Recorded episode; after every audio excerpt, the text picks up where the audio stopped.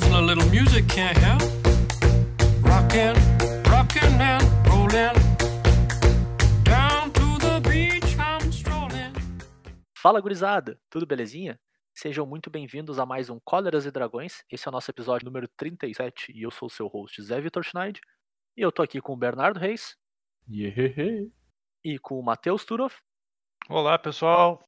E hoje é dia 19 de setembro de 2020 e nós estamos na curva, já de, fato dentro da curva, né, virando o volante, do lançamento de Zendikar Rising, né? O, a nova coleção de Magic que vem aí para de fato efetivar a rotação do Standard, né? Ela é a coleção de Q4 de 2020 e a gente volta a Zendikar pela terceira vez na história do Magic aí. E, cara, eu acho que é um. Me parece ser um bom momento pra gente ter cartas novas no Standard, né, Bernardo? É um excelente momento para ter cartas novas no Standard. Os últimos Standards eles têm um histórico de ficar, entre aspas, insuportáveis nessa, nessas últimas semanas, porque o pessoal já perdeu a completa vontade de, de jogar aquele bloco construído. Então, uma rotação é sempre bem-vinda para criar novas esperanças. 100%.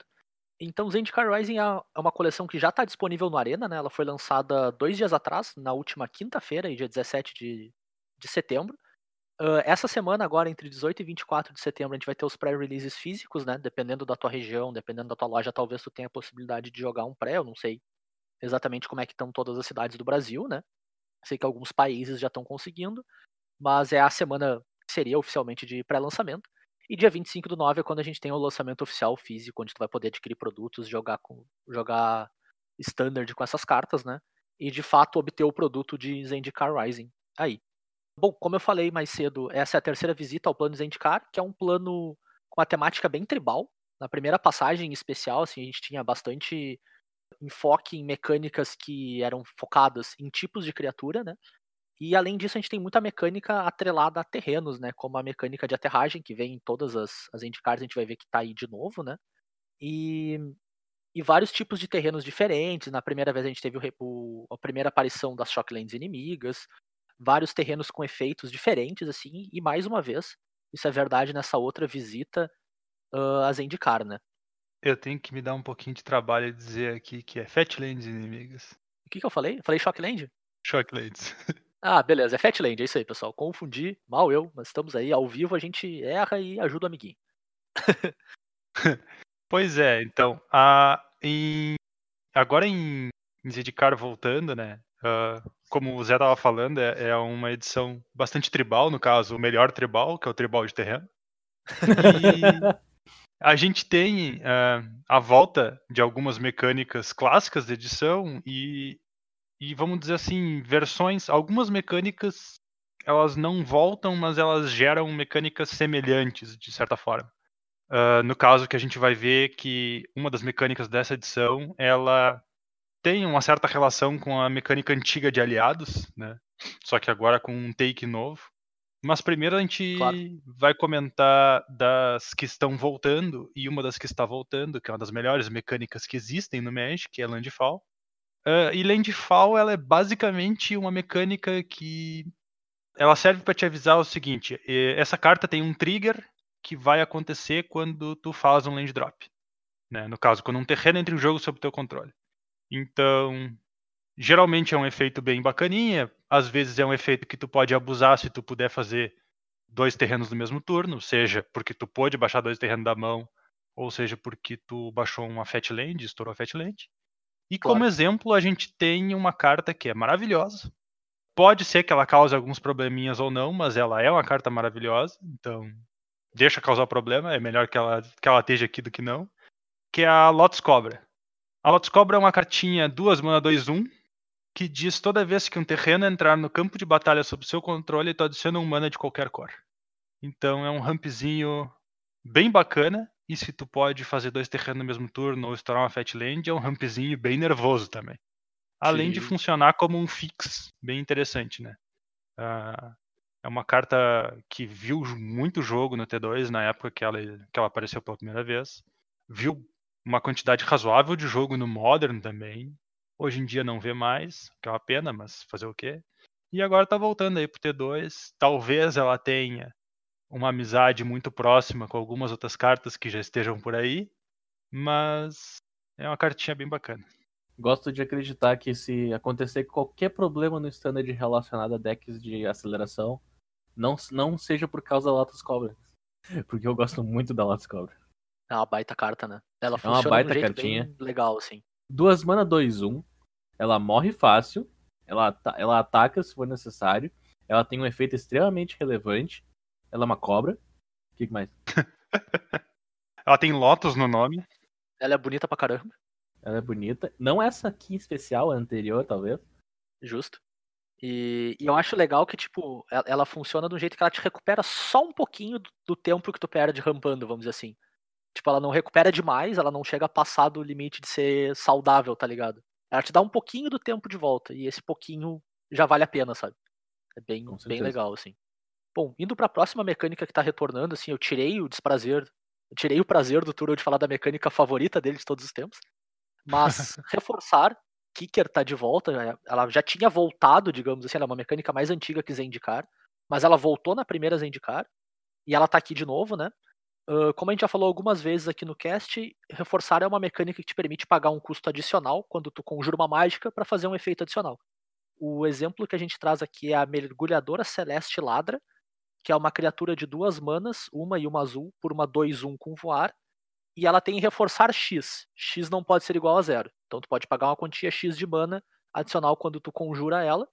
E ela diz: quando Mergulhadora Celeste Ladra entrar no campo de batalha, se ela tiver sido reforçada, ganhe o controle do artefato alvo com custo de mana convertido igual ou inferior a X. Se aquele artefato for um equipamento, anexe a Mergulhadora Celeste Ladra. Então, o, o reforçar ele pode, o efeito que ele te dá pode ser de diversas naturezas, pode ser aumentar tua criatura na forma de marcadores, pode ser na forma de dar uma quantidade extra de dano, dependendo se for uma mágica, enfim, o, o benefício que o reforçar te dá vem nas mais diversas formas. Aqui ele vem na forma de ganhar controle de um artefato do teu oponente, né? Eu acho que é importante a gente mencionar, a gente não falou antes, que Zendikar tradicionalmente tem vários equipamentos também.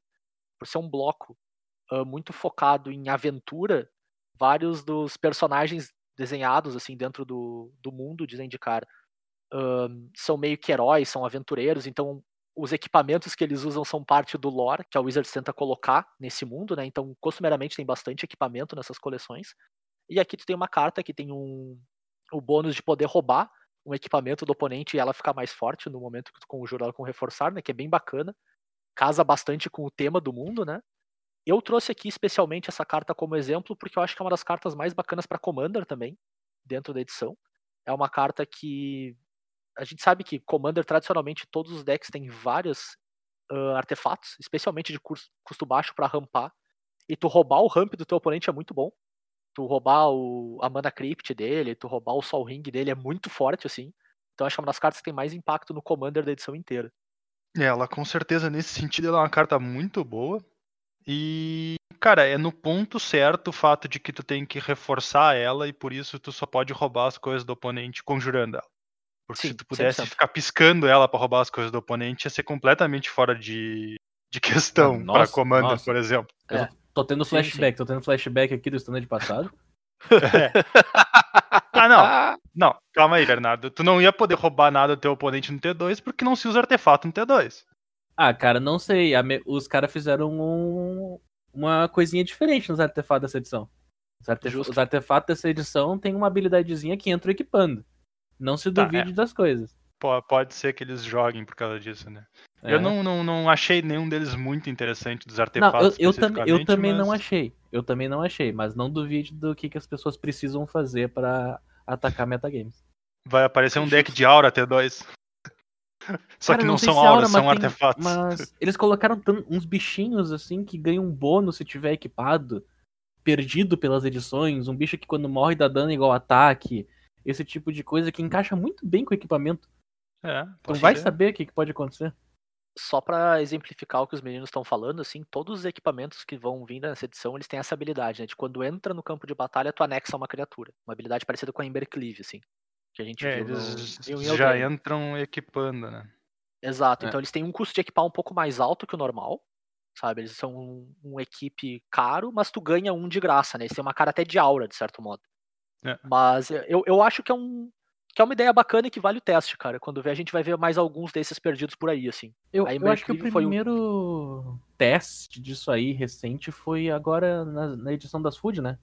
Sim, a É, Embercleave. a própria Americave. Não, não, ah, não é Embercleave que eu tô pensando, eu tô pensando no verde de uma mana. Ah, tinha o verde de uma mana também, verdade. Que dá mais primeiro dois, mais de um. graça, né? E entrava equipando Ah. no não humano. É verdade. Tem, tinha esse também. Tá. Tinha o outro que quando tu comprava duas cartas tu podia equipar, mas aí É. já é Por mais uma condição ele- eles perceberam que. assim, eles perceberam que os artefatos estavam aí há muitas edições passando batido, sem Sim. o pessoal utilizar e de- decidiram começar a dar uma forçadinha, igual eles deram com os encantamentos que tu não perde se matar a criatura em resposta, Perfeito. pra sim. fazer o pessoal usar os encantamentos. É, Claro. Equipamento sempre foi, eh, sempre vai ser uma coisa meio complicada, porque se tu faz ele ter um custo de equipar muito grande, ninguém olha. Mas se tu faz ele ter um custo de equipar muito baixo, talvez ele comece a ser meio forte demais. Então, É, a, o é equilíbrio muito do tênue, né? equipamento é, é bem tênue. É. É bem difícil mesmo. Bom, vamos lá, B. Próxima mecânica aí pra nós. Muito bem, a próxima mecânica é uma festa. Ótimo. É ritmo, é ritmo de festa. Tá, Bem. mas, ah, Bernardo, Diga. é 2020, essa mecânica tá banida. Ah, droga. Eu não consigo completar a mecânica. Droga. Já era. Acabou, próxima mecânica. acabou, próxima- acabou o jogo, acabou o jogo. acabou Bem, o a episódio, acabou. próxima... próxima mecânica, então, é a mecânica de party, que infelizmente não se chama festa em português, se chama grupo, Bu. Que ela dá uma habilidade pra tua carta extra se tu tiver um grupo completo. O que, que seria um grupo completo? Um grupo completo consiste de quatro tipos de criatura. São eles guerreiro, ladino, mago e clérigo. Tá Perfeito. certo? São quatro, né? Isso Sim. aí. Isso, dessa vez. Tu precisa ter esses quatro tipos de criatura em campo. Não precisa ser necessariamente quatro cartas diferentes, pode ser uma carta só com todas elas, se for o caso. Se, se tu tiver essas quatro em campo, tu tem um grupo completo. Quando tu tem um grupo completo, es- essas cartas têm uma habilidade a mais. Existem cartas que custam a menos, menos manas para cada membro do teu grupo, então tu pode ter só dois desses aqui, dois, tipo um mago e um guerreiro, e tua mágica custa dois a menos, porque é parte de um grupo. Perfeito. É por, é por isso que a gente não tem grupo dois pontos. Ele, ele tá incluso nas diversas camadas de habilidades que tu pode subtrair. O exemplo que eu vou dar aqui pra vocês, então, é. Eu, eu acredito que seja uma das cartas mais relevantes com grupo no nome, que é a Linvala, escudo do Portão Marinho. É uma criatura lendária anjo, 3 mana 3-3, sendo uma azul e uma branca. Por, um- por um anjo 3-3 voar. Tem duas habilidades. Já tá uma bom, delas. É, já tá ótimo. 3 mana 3-3 voar já tá ótimo. Daí tem duas habilidades. Uma delas sendo a habilidade de grupo, que diz: No início de comba- do combate do seu turno, se você tiver um grupo completo, ou seja, os quatro tipos de criaturas, Claro. escolha Sendo permanente que alvo. ela já é um mago. Sendo que ela já é um mago, exato, ela já é um mago. Escolha permanente alvo que seu oponente controla que não seja um terreno. Até o seu próximo turno, ela não pode atacar nem bloquear e as habilidades ativadas dela não podem ser ativadas. Então é um bônus que a tua criatura ganha só por tu ter outras criaturas em campo. E, o, Certo. E a Linvala, ela vai te ajudar a ter mais criaturas em campo por causa da segunda habilidade dela, que eu acho que é a parte mais relevante da carta inteira. Sacrifique Linvala, escolha resistência à magia ou indestrutível. As criaturas que você controla ganham aquela habilidade até o final do turno. Todas as criaturas que você controla. Uau. Nada mal. Cara, ele é um, é um beater que te protege de, de remoção global ou de algum target numa criatura mais relevante que tu tenha, né? Nada mal, cara. É até interessante. A Linvala, ela, ela é uma das poucas cartas que se preocupa com tu ter um grupo completo, né?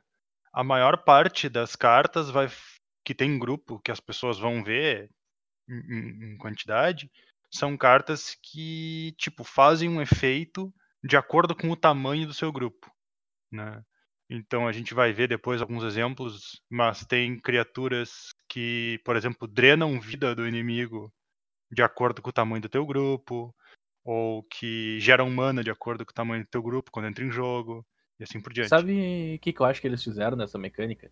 Eles botaram as cartas comuns e incomuns pra contarem quantos tu tem do teu grupo, por causa que é muito difícil ter um grupo completo no, no- no limitado. Sim, Claro. Botaram as raras pra ter o grupo completo. faz Porque sentido. já, en- já envolve uma interação de construído. E o Claro. efeito é mais forte também. E o efeito já é mais forte. Outra, Já- outro já é um clássico são. Um clássico que, tá, que tem são as cartas que têm desconto.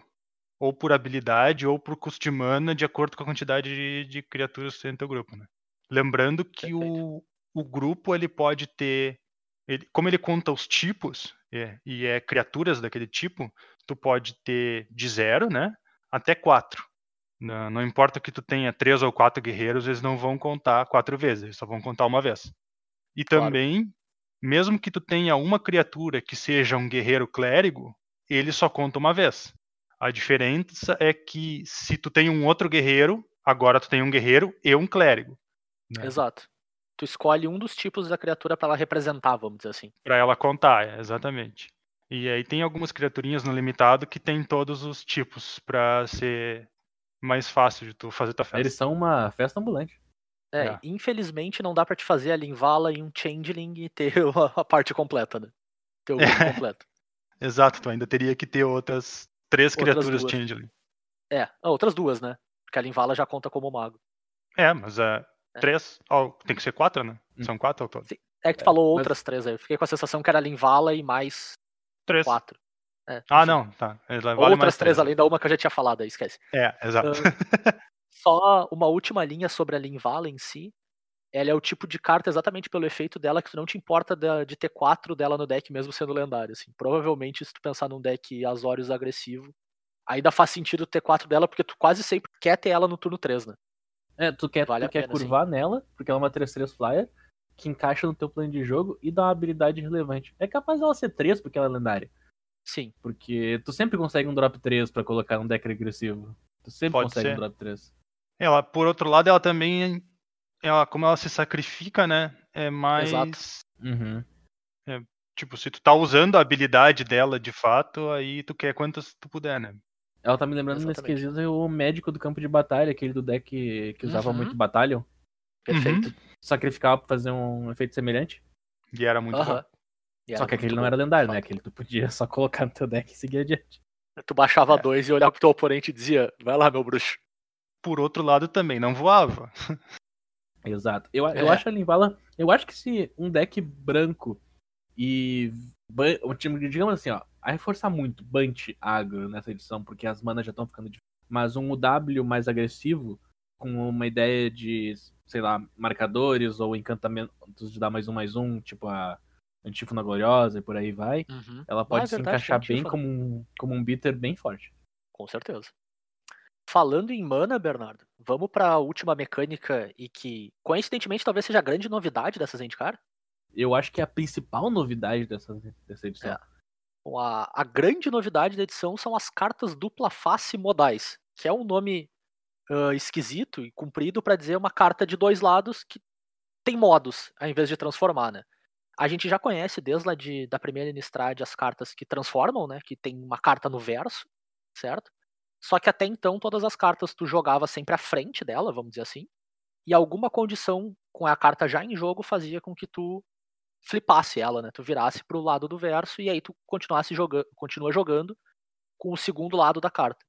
Aqui em Zendikar a gente tem um pouco de twist nessa mecânica, né? A gente ainda tem uma carta com uma carta na frente e uma carta no verso. Só que a condição para te usar o verso é tu escolher usar o verso, né? Então como é que funciona? Quando tu usa a carta, quando tu vai de fato baixar ela, fazer algo com ela, tu escolhe qual dos lados tu tá conjurando barra colocando no campo de batalha, né? Que a gente vai ver que o segundo lado de nenhuma delas tu pode conjurar de fato, né? Ahn, o twist aqui também é o seguinte: todos os versos são terrenos, né? Então tu escolhe, ah, dependendo da situação que tu quer, se tu vai baixar a frente da carta ou se tu vai baixar um terreno, né? É, um, é uma condição na hora que tu decide usar a carta de fato. Em todos os momentos que não são no campo de batalha, as características que importam da carta são à frente, assim como eram com as cartas anteriormente. Então, por exemplo, tu tem uma, uma carta que é uma criatura na frente e no verso é um terreno, ela funciona com todas as cartas que dizem, toda vez que tu, uh, se tem uma criatura na mão, por exemplo, todos os efeitos que botariam uma criatura na tua mão, efeitos que recuperariam uma carta de criatura do teu cemitério para tua mão, por exemplo, funcionam com ela. Mas se fosse um- uma carta que diz devolva um card de terreno do teu cemitério pra tua mão, não funciona, porque ela, a frente dela é uma criatura e a parte que, vamos dizer assim, as outras cartas enxergam, a grosso modo. Faltou alguma coisa das condições das cartas, Chris? Elas são um pouquinho complicadas, talvez, de descrever em áudio, assim, mas a gente vai tentar fazer o nosso melhor aqui. Não, acho que tá, tá bem exemplificado. Eu tenho uma, eu tenho o, a cláusula do Uro pra adicionar no final dessa, dessa explicação das cartas aí. Manda. A cláusula do Uro, que é uma cartinha muito frequente no padrão, não Sim. vamos se enganar, ela diz o seguinte: quando tu ativa qualquer uma das habilidades do Uro, seja por ele entrar em campo, seja por ele atacar, ele te permite colocar um terreno da mão em campo. É isso. Nesse momento, tu não pode pegar e baixar o- uma dessas cartas que são terreno da tua mão em campo como terreno. Ele só vê a parte da frente da carta na tua mão. Porque Certo, ele não te enquanto- dá um land drop adicional. Ele coloca um terreno da tua mão em campo. Sim. E na tua mão, Perfeito. a carta é um feitiço, ou uma instantânea, Uma ou o que for. criatura. né, uma criatura. Do outro lado, ele é um terreno. Então, tipo, nesse momento ele não vai ver a parte terreno do da coisa. Isso se aplica ao ciclo de terrenos raros da edição. Uhum. Que o ciclo de terrenos raros da edição, tu quer explicar, Zé, pra nós? Pra mim seguir depois com a cláusula do Claro. Uro? O, o ciclo de terrenos raros funciona da seguinte maneira: a gente tem seis terrenos, e eu vou chamar eles de pseudo-duais, porque eles adicionam duas cores de mana, no fim das contas, né? Eu gosto de chamar eles de Choice Lands. Choice Lands, tá bom. Como é que eles funcionam, né? Eles têm um lado que adiciona uma cor de mana e o outro lado adiciona outra cor de mana. Como, por exemplo, a gente tem o terreno UB aqui, né? O azul e preto, que na frente é a trilha das águas claras, que é um terreno que vira para adicionar azul. Não entra em jogo virado, não tem nenhuma outra condição, não é uma ilha, não tem tipo de terreno, é só um terreno mesmo. E no outro lado, ele é um terreno que vira para adicionar uma preta, a trilha das águas turvas, e quando tu baixa ela, tu escolhe qual dos lados tu quer, né? Então é uma pseudo-dual porque tu tem a opção de adicionar as duas manas, mas no momento que tu baixa em jogo e decide qual lado tu quer, tu só vai ter um deles, né, em jogo. Então tu é super versátil no sentido de que tipo funciona super bem no, no deck das duas cores, né? Tu, tu ganha a mana que tu precisa, caso tu tenha um outro terreno básico ou um outro tipo de dual na tua mão. Mas não vai te adicionar as duas cores de mana em jogo, né? É é uma dual bem interessante porque ela não te cobra por entrar de pé. Uhum. Tipo, ela não tá te cobrando por entrar em pé, ela, ela tá te avisando. Tu só vai, tu vai escolher um dos dois. Mas tu vai ter Certo. esse um dos dois de pé. Pelo resto do jogo. O que vai causar Sim. muitas decisões de jogo, vai causar muitas decisões erradas de jogo. Eu tenho que admitir que é um design que eu gostei bastante. Também. Eu gostei eu também. acho que é um ótimo terreno para decks que, tem, que vão querer ser agressivos, porque ele entra Perfeito. em jogo de pé sem te cobrar nada. E ele te ajuda. é, Ele é estranho, porque ao mesmo tempo que ele te ajuda a fazer um splash leve em uma carta ou outra, ou uma coisa assim, ele não. Ele te pune se tu tentar ter uma base de mana muito gananciosa. Claro. Então, cartas que tem. Ah, eu vou. Sei lá, eu vou colocar aqui no meu deck de duas cores, uma terceira cor, para ter quatro cópias de uma carta muito boa, que não custa duplo daquela cor, vamos dizer assim. Uhum. E aí esse terreno entra como uma luva, porque tu faz um deles naquela cor e o resto tu faz nas tuas cores do teu deck normal e tá jogando normal. Agora, se tu tentar fazer um deck que vai ter custo duplo numa cor, custo duplo na outra, e, e assim vai indo, aí ele te, te cobra muito, aí ele te trava. Então, Claro. parece ganancioso o suficiente, assim, sabe? Tipo, num ponto ideal, pra te não É, poder porque- abusar muito. Uma vez em campo, Concordo. ele não é nada mais, nada menos que um terreno básico. Sem tipo. Sim. Ele Com certeza. aquela mana ali e acabou. E a cláusula duro que tu ia mencionar, Bernardo, é que tu só pode baixar a frente nesse caso, né? É o que me parece. Exato. Exatamente isso. Interessante. Ah, o terreno tem dois lados, mas no momento que o Uro diz coloque um terreno da sua mão em campo, ele vai ver a frente, que no caso aqui do terreno que ele é azul e preto, ele é azul na frente e preto atrás. Se tu baixar com o Uro, vai ser só o azul, não tem a opção de colocar o terreno preto. Faz sentido. Agora, por exemplo, pra dar o contraponto, se tu tem uma Azusa, tu consegue fazer o lado que tu quiser, né? Sim. Claro, porque daí tu tá Qualquer um fazendo dos land drops. tu Claro. tá baixando perfeito. terrenos adicionais. O Uro é um efeito Perfeito. de colocar um terreno da mão em campo. 100%. Faz sentido, cara. Faz bastante sentido.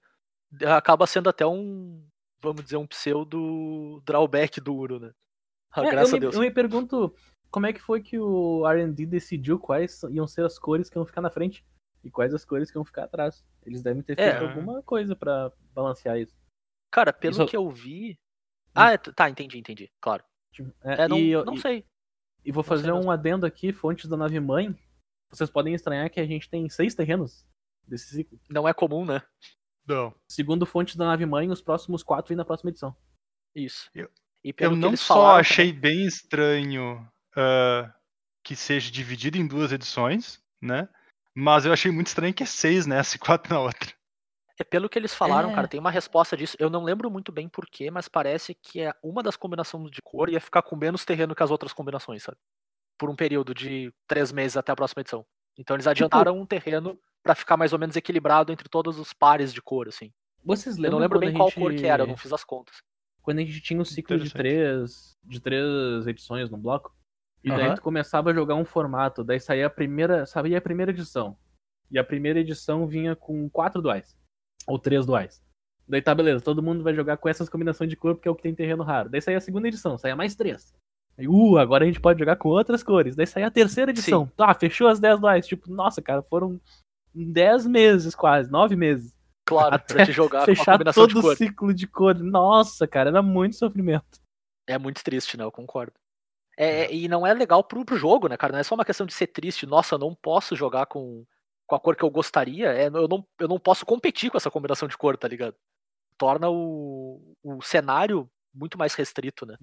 Em Ravnik isso era muito sofrimento, cara, porque É. todo, a- o que o jogador de Magic gosta de fazer é se identificar com uma guilda. E daí tu tá ali Certo. pensando, pô, beleza, eu sou um jogador GRU, eu gosto muito de RG. Daí sai a primeira edição de Ravnica, não tem GRU, e tu fica olhando pras outras edições, tipo, pô, apoiado na janela, vendo a chuva cair, assim. Pô, passa três dois- meses, passa três meses. eu quero Os dois chegar aos meus terrenos.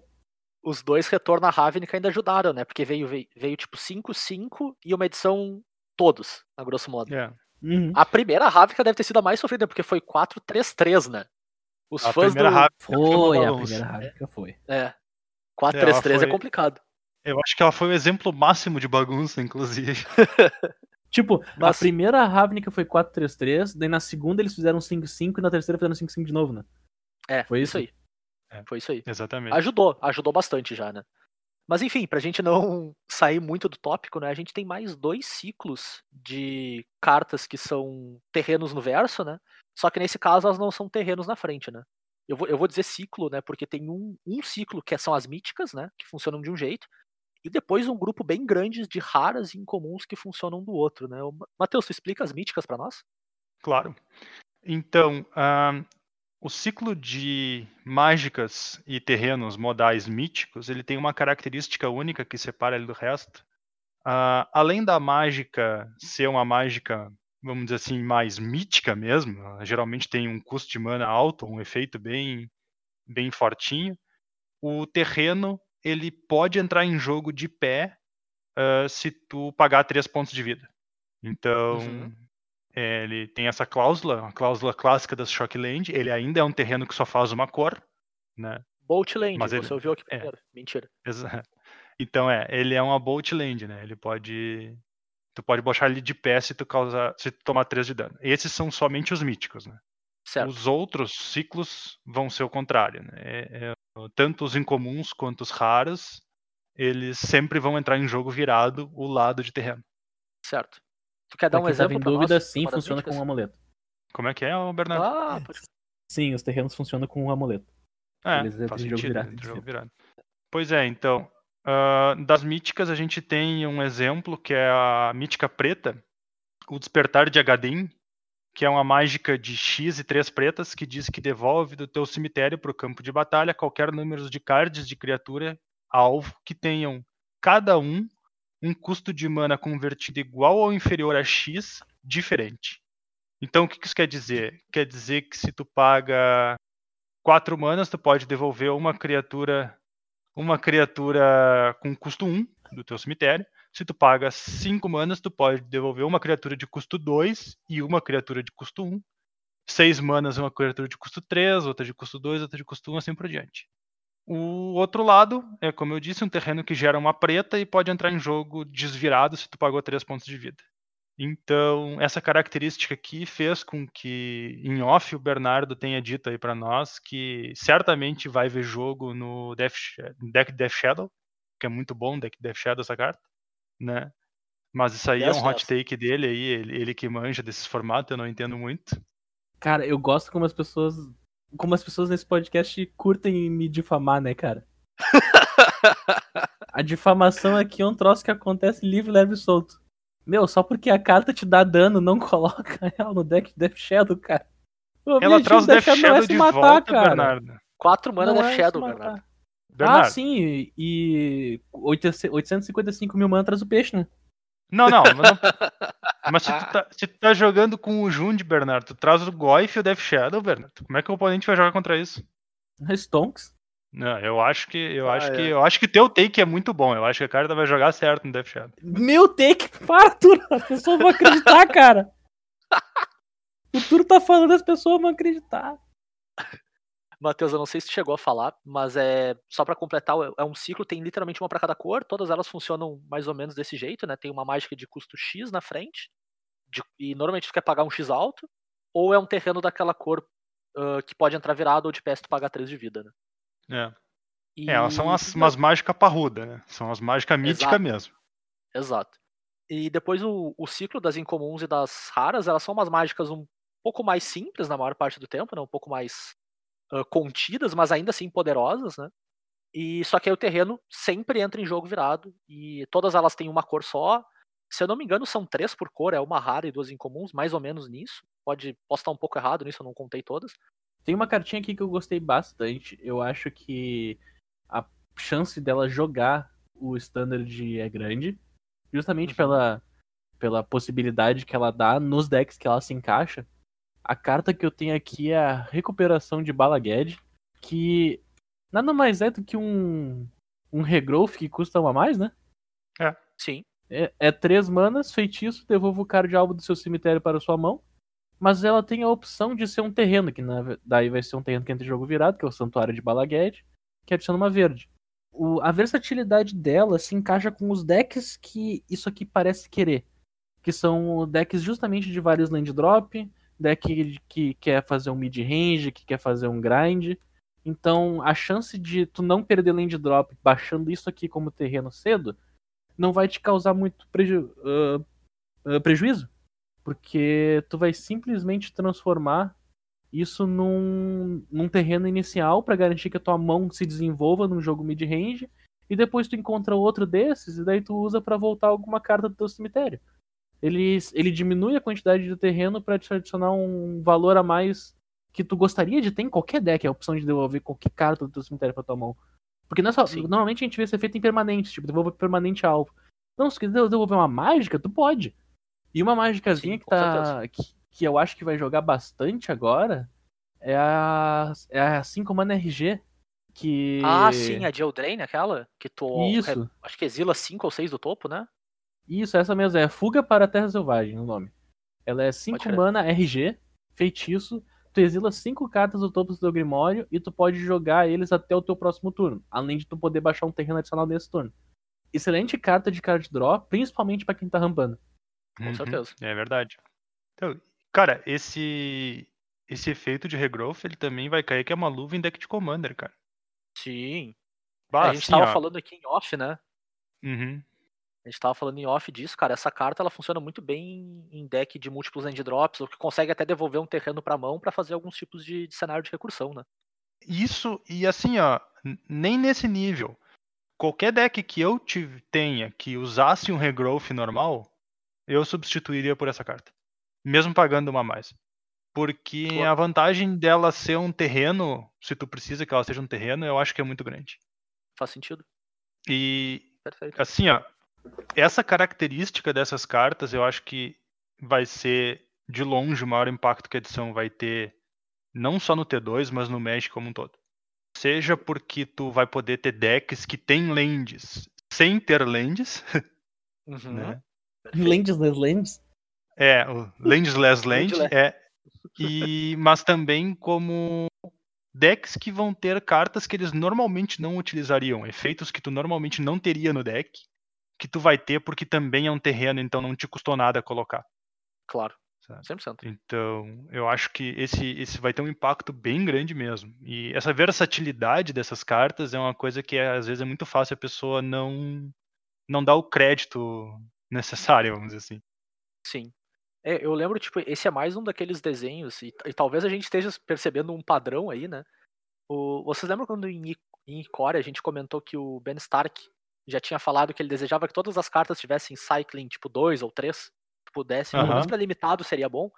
Isso é Sim. um outro, uma outra coisa que ele já comentou, assim, ele desejava que muito que as tuas cartas pudessem ser um terreno, sabe? Tu pudesse trocar a tua carta por um terreno pro jogo de limitado funcionar melhor. Isso aqui pro limitado é maravilhoso. Com certeza. E, e é mais um, um exemplo do pessoal, tipo, pegando ideia de jogador que joga o jogo há muito tempo, de certo modo, sabe?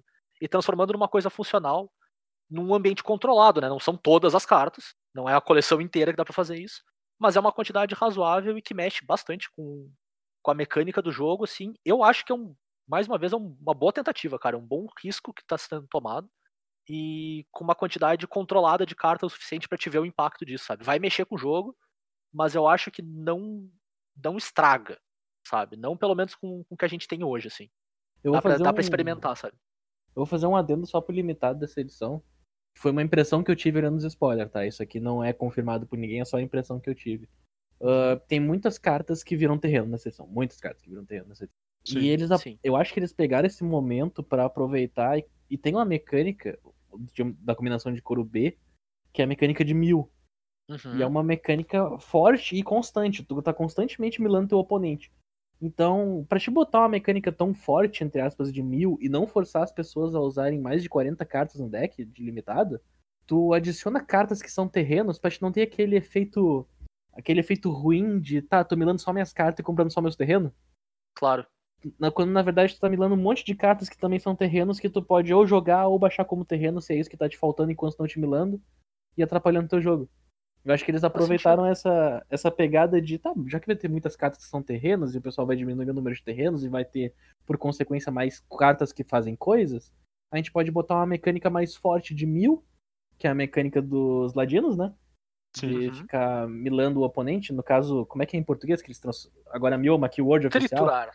triturando, Triturar. tá triturando seus oponentes, que para dar esse contraste assim e dar uma amenizada na, no efeito de feels bad de, nossa, o cara tá jogando de mil e ele só mila minhas cartas e eu compro só terreno.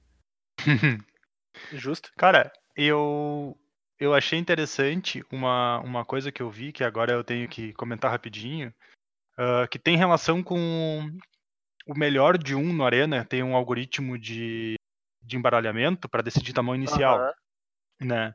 Como é que ele funciona, o algoritmo de embaralhamento? Ele diz que ele vai tirar mais de uma mão inicial para ti, e aí ele vai escolher dentre as que ele tirou a que tem a proporção de terrenos e mágicas mais parecida com o teu deck. Veja bem, há um tempo atrás, ele tentava garantir uma certa quantidade de lands. E aí a gente viu que teve decks T2 que tentavam explorar isso, ah, usando mono-red com 12 land. Né? Certo. Porque ele sempre tentava te garantir as lands. Então esse algoritmo mudou, certo? Ele não mais te garante uma quantidade de lands, mas sim uma proporção de lands e mágicas parecidas com o teu deck. Perfeito. No entanto, essas cartas, quando o algoritmo está olhando, ele considera elas tanto quanto como lands quanto como mágicas. Então acaba ficando um pouco diferente. Talvez fique meio estranho. É. Desbalanceia pra ter menos terrenos puros, vamos dizer assim, na tua mão, né? É, modo. exatamente, é. E, então, tu Faz sentido. outra coisa que também tem um impacto e é um impacto bem, bem razoável mesmo, é que não vai ser nem um pouco estranho tu ter decks com uma curva completamente normal, né, de, de limitado, ainda 6, 7 manas até, só que usando 14 de terrenos. Sim, porque tem umas porque- 4, 5 cartas é, dessas, porque tem né? quatro ou cinco cartas que são dupla face com terreno, então tu tem essa essa leniência assim, tu tem essa Tu finalmente vai poder fazer o deck de 16 terrenos e meio. É, sim. exatamente. Exatamente. eu sempre inclusive- disse, cara, que a minha conta inclusive- perfeita é 16,5. É. Inclusive, a maior parte dos decks vai ser deck de 16 terrenos e meio, provavelmente. Se não, menos. E o, o meu take de dia zero do draft aqui, antes da gente seguir adiante, né? É. Peguem esses troços cedo, cara. É bom. É bom pra caramba no limitado. Tipo, é muito melhor do que parece. É bem o que o Bernardo falou É. mais cedo, assim. Às vezes é um efeito que, tipo, tu queria ter no deck, mas não vale uma carta. Agora vale. Agora vale muito, porque tu tem essa E eles, versatilidade. então, e eles fizeram um bom trabalho, cara. Eles botaram cartas perfeitamente jogáveis que viram terreno. Não é só, tipo, Uhum. Ah, bota essa criatura 5 mana, 2, 3 no deck que pode ser um terreno. Não. É uma cartinha de verdade que vira um terreno. sim. Sim. um pouquinho abaixo do que tu desejaria que fosse uma Uhum. carta inteira, vamos dizer assim, mas Uhum. não Mas abaixo demais leve. que não vale a pena. É. Exato, exato. É Toda vez que tu escolhe fazer uma carta dessas como terreno, realmente é uma escolha que tu tá fazendo. Isso. É, não é não é gratuito, é, é bem é bem uma decisão mesmo. E tem uma mecânicazinha bacana que eu tenho que comentar, algumas cartinhas devolvem terrenos pra tua mão. E Claro. aí tu pode devolver mágicas pra tua mão ao invés disso. Então, dá pra fazer umas roubadinhas interessantes. Imagina tu abre aquela tua mão, vê, pô, essa mão aqui tá perfeita, pena que não tem terreno, mas eu tenho. Aquela clássica frase que a gente olha, essa mão estaria perfeita se eu tivesse terrenos, mas você não contava com a minha carta armadilha. Ah, é. Bom, pessoal, antes da gente ir para as cartas que a gente separou aqui que nos chamaram a atenção, eu vou dar um cruise through no- nos produtos que tem nessa edição. Tem algumas novidades aí que eu acho importante a gente mencionar. Ah, eu vou passar por tudo, gurizada. Se tiver algum ponto que eu deixei passar, vocês me puxam a orelha aí no meio, pode ser?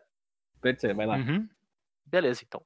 A- além dos boosters que já são razoavelmente tradicionais aí das últimas edições, né? O, o booster de draft, que é o booster padrão com 15 cartas e tal. Ah, e do Collector, né? Que é o, o booster, vamos dizer assim, mais premium, né? Que vem com, com artes, artes alternativas, essas coisas assim. Ah, a gente tem a introdução do Set Booster, que é um produto novo criado pela Wizards para essa edição. Que é um booster que ele é literalmente feito para abrir, né? Ele não tem tanto intuito de ser jogado como o booster de draft. Então ele vem com uma distribuição de cartas diferente, uma quantidade de cartas diferente, ele vem com uma, ele vem com uma característica de ter cartas que são razoavelmente relacionadas entre si. Vamos dizer assim, se tu, tu pode abrir um booster que é um pouquinho temático de landfall, sabe? Então vai ter algumas cartas que interagem bem com a mesma mecânica, sabe? E ele tem, além, assim como o booster de draft, ele tem uma estrutura, né? Tem determinadas cartas de determinadas raridades, assim, só que ele é um pouco diferente, né? Ele vem com 12 cartas, além de uma carta de arte, que é que nem aquelas cartas que vieram em Modern Horizons, que é uma arte estendida de alguma carta, sabe? Que é bonito. Tem gente que gosta, né, de colecionar esse tipo de coisa. Ah, ele vem com um terreno básico full art, assim como nas outras cards a gente tem terrenos ahn, full art de novo, né? A gente viu na primeira e na segunda, e aqui mais uma vez. E, e ele vem garantido com uma carta ah, double faced, né? Dessas, desses terrenos que flipam, ou showcase. E showcase são aquelas cartas de arte alternativa que a gente vem vendo desde Eldraine, se eu não me engano. E nessa edição, elas são garantidamente uma carta com landfall. Todas as cartas de showcase são as cartas que têm a mecânica de landfall, que são as cartas que são meio que flagship da coleção, né? São aquelas cartas que, que carregam a principal mecânica de Zendikar. Ah, nesse caso, a carta modal Double Faced ou Showcase é uma carta comum ou incomum. Não vai, nesse slot não vem nem rara nem mítica, né? Ah, além disso, vem uma carta rara ou mítica garantida. Vem uma foil garantida também. E vem duas wild cards. Que o wild cards pode ser qualquer coisa, assim. Pode ser uma. Tu pode abrir uma mítica foil aqui ou uma comum. Aí é uma- o slot, vamos dizer, mais aleatório, mais de chance desse booster, né? E além disso, tem mais um, um slot especial que a- aparece em média em 25% dos boosters, de acordo com, com o que a Wizards anunciou, né? Que vem uma carta da lista. E a lista é um reprint no estilo Mystery Booster, assim, é uma carta de alguma edição antiga de Magic, vem no seu frame original, vem com o seu logo da coleção original, assim, e de um grupo de 300 cartas. A gente não vai listar todas elas aqui porque é bem grande, mas tem bastante carta relevante, como por exemplo Food Chain, Monastery Mentor aí, que podem vir com uma determinada chance dentro desses boosters aí. Então é um incentivo extra para quem não está interessado em draftar, não está interessado no, no aspecto de jogar com booster, realmente só quer abrir e conseguir cartas para coleção, conseguir raras e míticas e coisas do gênero. É, talvez seja um. Eu, particularmente, não é um produto que me atrai, mas eu entendo o apelo pro, pro mercado, assim, de quem gosta de abrir booster independente do, de tu jogar e utilizar aquelas cartas lá dentro ou não, assim. Eu acho que vem para suprir um espaço de mercado que realmente existe, assim. Uma boa jogada da Wizards, né? Cara, eu primeiro eu achei muito estranho. Depois eu passei a achar interessante. Eu não sei como é que vai ser a diferença de preço dele pro outro, porque abrindo por abrindo ele parece ter um valor uh, esperado bem melhor do que o booster normal. Com né? certeza. Uh, então eu imagino que vai existir uma diferença de valor entre eles. Mas isso, isso resolve para mim um problema que eu tinha, que sempre me dava, como eu sou um jogador de limitado e eu gosto muito de limitado, sempre me dava uma certa revolta leve quando alguém comprava, por exemplo, 10 booster ou uma box e abria e saía uh, buscando as cartas, tá ligado? Porque, cara, a realidade é que quando tu abre um booster para pegar carta para jogar T2, tu tá jogando o booster fora. A chance que tu tem de abrir o booster e conseguir as cartas que tu precisa é muito baixa. Provavelmente tu vai perder ou todo o booster ou uma maior parte dele, tipo, da quantidade de cartas. Então eu sempre achava Sim. meio meio chato, tipo, ficava meio assim, tá ligado? Pô, tu tá com um booster na mão, ou tu tem uma box, convida pessoal pra abrir a box e jogar um draft, sabe? Mas beleza. Agora é bem provável que quem vai querer ah, abrir booster só pra conseguir carta vai ir atrás do set booster, ao invés do booster normal, né? O booster de draft. Concordo. Só para passar pelos preços, então, rapidinho, o Draft Booster o mais barato na Liga Magic hoje é R$19,00. O Set Booster é R$29,00, então tem uma diferença de preço aí razoável, né? Um e meio para um, mais ou menos. Uhum. E o Collector Booster, né? Que é o booster com quart premium, com várias coisas extras, uma quantidade maior de foils e coisas do tipo, é R$127,00. Então, para quem gosta de produto premium, acaba pagando um, um tanto a mais, né? Por esse valor adicional no jogo. A gente tem E- oficialmente agora o booster pra draftar e o booster pra abrir, então. É. É o booster pra draftar, o booster pra abrir e o booster pra pimpar. Exatamente. Exatamente. Cara, eu sou a favor desses produtos. Eu gosto da, da ideia deles, desses três existirem desse jeito, assim. Acho bem bacana. Tipo, não não roubando espaço dos outros, tá ótimo, tá É, ligado? exato, exatamente. Agora, se tu chegar numa loja e os caras não tiver mais draft booster porque ninguém quer comprar draft booster, tu não pode comprar os booster pra fazer um draft. Claro que eu não acredito que isso vai acontecer, né? Mas Sim. É, se eu isso achava que acontecesse, ia ser problemático. era- mais provável acontecer antes, né? Quando tu chegava e queria draftar e, tipo, todo mundo tinha comprado as caixas de, bo de, de booster pra abrir em casa, sabe? E fazer coleção. Era mais É provável verdade. quando tu não ti, quando tinha um produto competindo. Agora talvez tu não esteja competindo tanto, né? Os caras estão sonhando com o dia que eles chegaram na loja e tinha um draft. Ah, cara, a gente foi feliz e sabia, cara. não dá nem pra dizer que a gente não sabia, né? Eu tenho que te contar uma história estranha, Bernardo. Teve uma vez que isso aconteceu. Uau! Pois é. Pois é. Tu Eu fui na loja de Magic cara. e tinha um draft. Aí eu pensei, bah, tem um draft, eu vou jogar um draft. Eu nem imaginava que isso podia acontecer. E eu joguei um draft. E daí o Arthur acordou.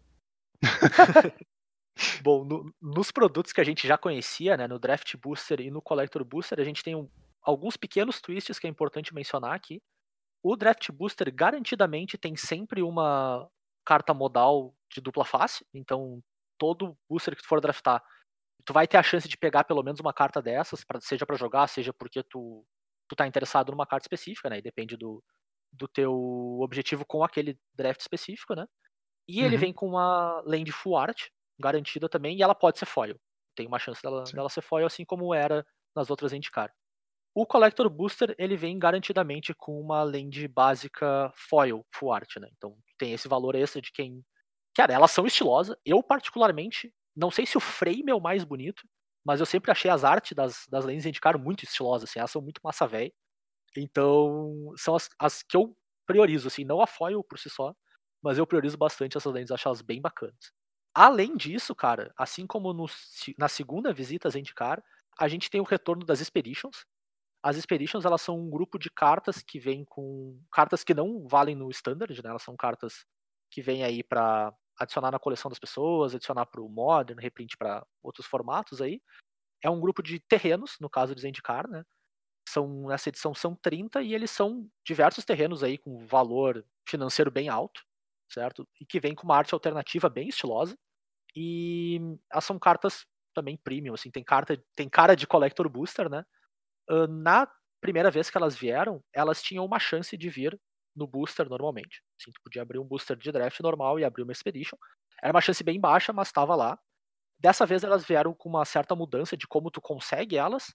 Elas vão vir no slot daquelas box toppers que a gente chama, né? Que tem algumas edições aí que estão vindo já faz que, mais ou menos um ano que existe o conceito do box topper. E ela vem, quando tu compra uma box, tu vem um booster com uma carta dessas dentro, né? Quando tu compra, no caso, um draft booster box, né? Então tu tem garantidamente por box uma Expedition, né? Que não era uma coisa que tu tinha antes. Antes tu tinha. Acho que era uma a cada quatro box, ou a cada três box, eu não lembro bem qual era a proporção. Tu aumenta a quantidade delas, mas tu diminui a tua chance de tirar por chance, né? Se tu abrir um draft booster, tu nunca vai tirar uma Expedition.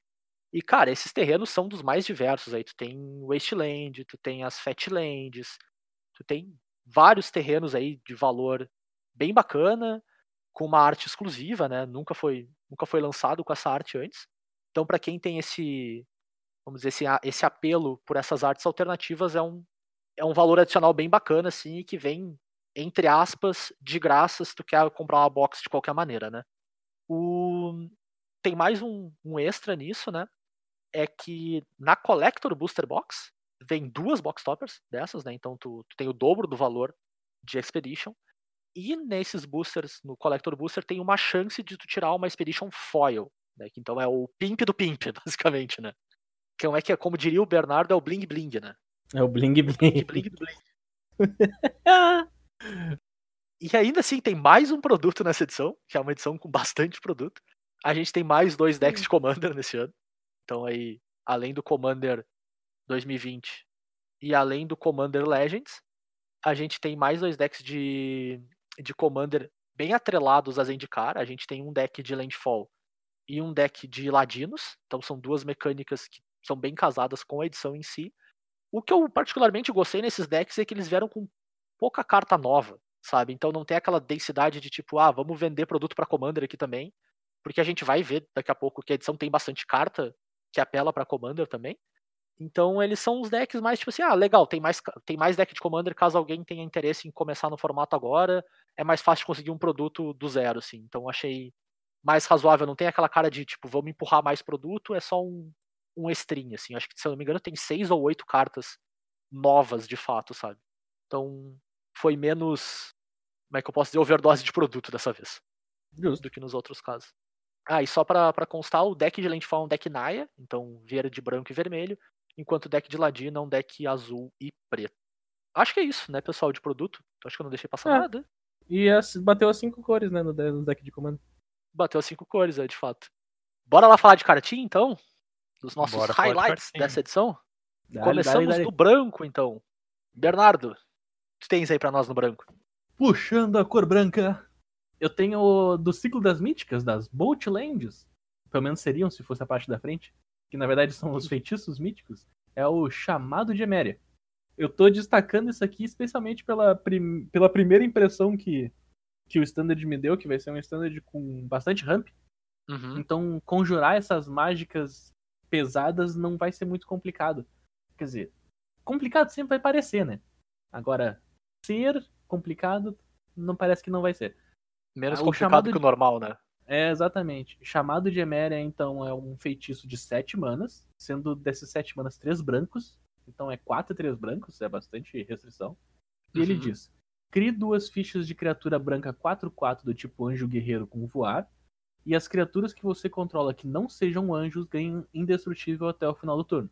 Do outro lado é um terreno branco que entra de peça paga 3 de vida. Só para fazer um disclaimer, essa carta tem uma errata em português, viu? O indestrutível é até o seu próximo turno, então dura o turno sim, do teu oponente sim, ainda. Exato. Ela tá junto com. São três cartas, né? Que tem, que tem erro de tradução, se não me engano. Pode ser. Eu lembro de duas. Isso. Elas ganham indestrutível até o seu próximo turno. Então tu pode bloquear com as suas criaturas. E elas ainda. O... eu tô separando essa cartinha porque, bem, pagar 7 mana por dois anjos 4-4 não é exatamente a melhor coisa do mundo. Mas quando tu consegue encaixar isso num deck que já tá acelerando mana, e por isso tá desenvolvendo board, tu dá um indestrutível para as tuas criaturas, seja para te se defender, ou seja para te atacar em cima do que o cara tiver, e ter a oportunidade de baixar essa mágica como terreno, pra fixar tua mana, é algo perfeitamente plausível. É algo perfeitamente plausível de, de ser executado num formato padrão. Aham. Com certeza. Pois é, né? Ah, é aquela coisa, tipo, 7 mana, 2 anjos 4-4 não é o melhor trade-off que tu pode ter, mas a verdade é que essa é a alternativa da carta, né? Tu tá botando ela no deck como terreno. Então, top deck, top deck Wars com uma carta dessa é maravilhoso, porque dois anjos 4-4 terminam a partida. Vai rápido. Com Exatamente. Com certeza mesmo. Seguindo a linha das cartinhas brancas aqui, porque eu só queria dizer que O Zé não separou nenhuma carta branca. ah, Aham. eu tenho aqui então a aspirante a Luminarca, que é uma cartinha que eu quero que eu quero que funcione porque eu quero que um certo tipo de deck exista, que é os decks de os decks de base branca, tipo, focado mais em criaturas, etc. E e o aspirante da Luminarca então, ele é uma criatura de duas mana, 1 1, que no início do combate no, do seu turno tu coloca um marcador mais um mais um da criatura alvo que você controla. Ele é um humano clérigo, então ele se encaixa nas mecânicas de, de grupo. Ele coloca marcador o que tem infinitas relações com marcadores. E o.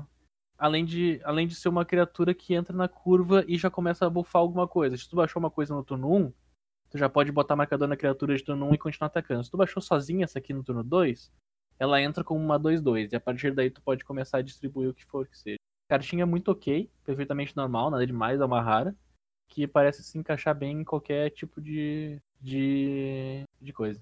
E vai jogar muito no, no Humans, né? Óbvio. É humano, né, cara? Custa duas mana, deixa os humanos maior, 10 de 10. É. Eu não sei por que, que não jogaria. Eu acho que tem que jogar 8. É, aí a gente tem um problema de regra já, né? Aí já não dá. Ah, o Bernardo concorda comigo. Ei, sai fora. Qual foi? Então eu vou trazer o meu o meu highlight branco, que é a aparição do Enclave Celeste.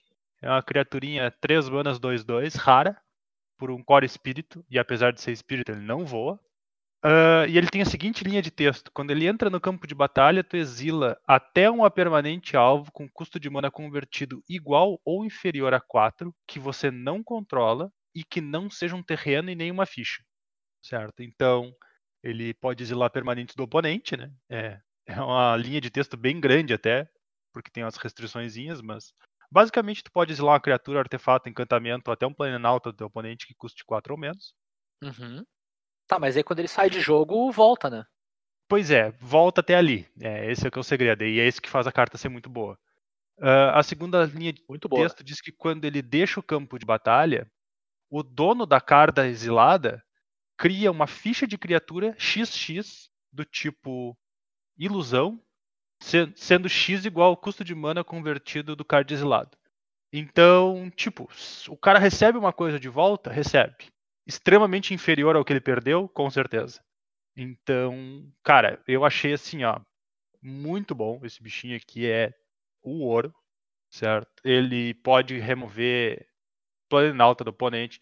Tipo, tá jogando aí. Eu não, não acho que vai ver jogo.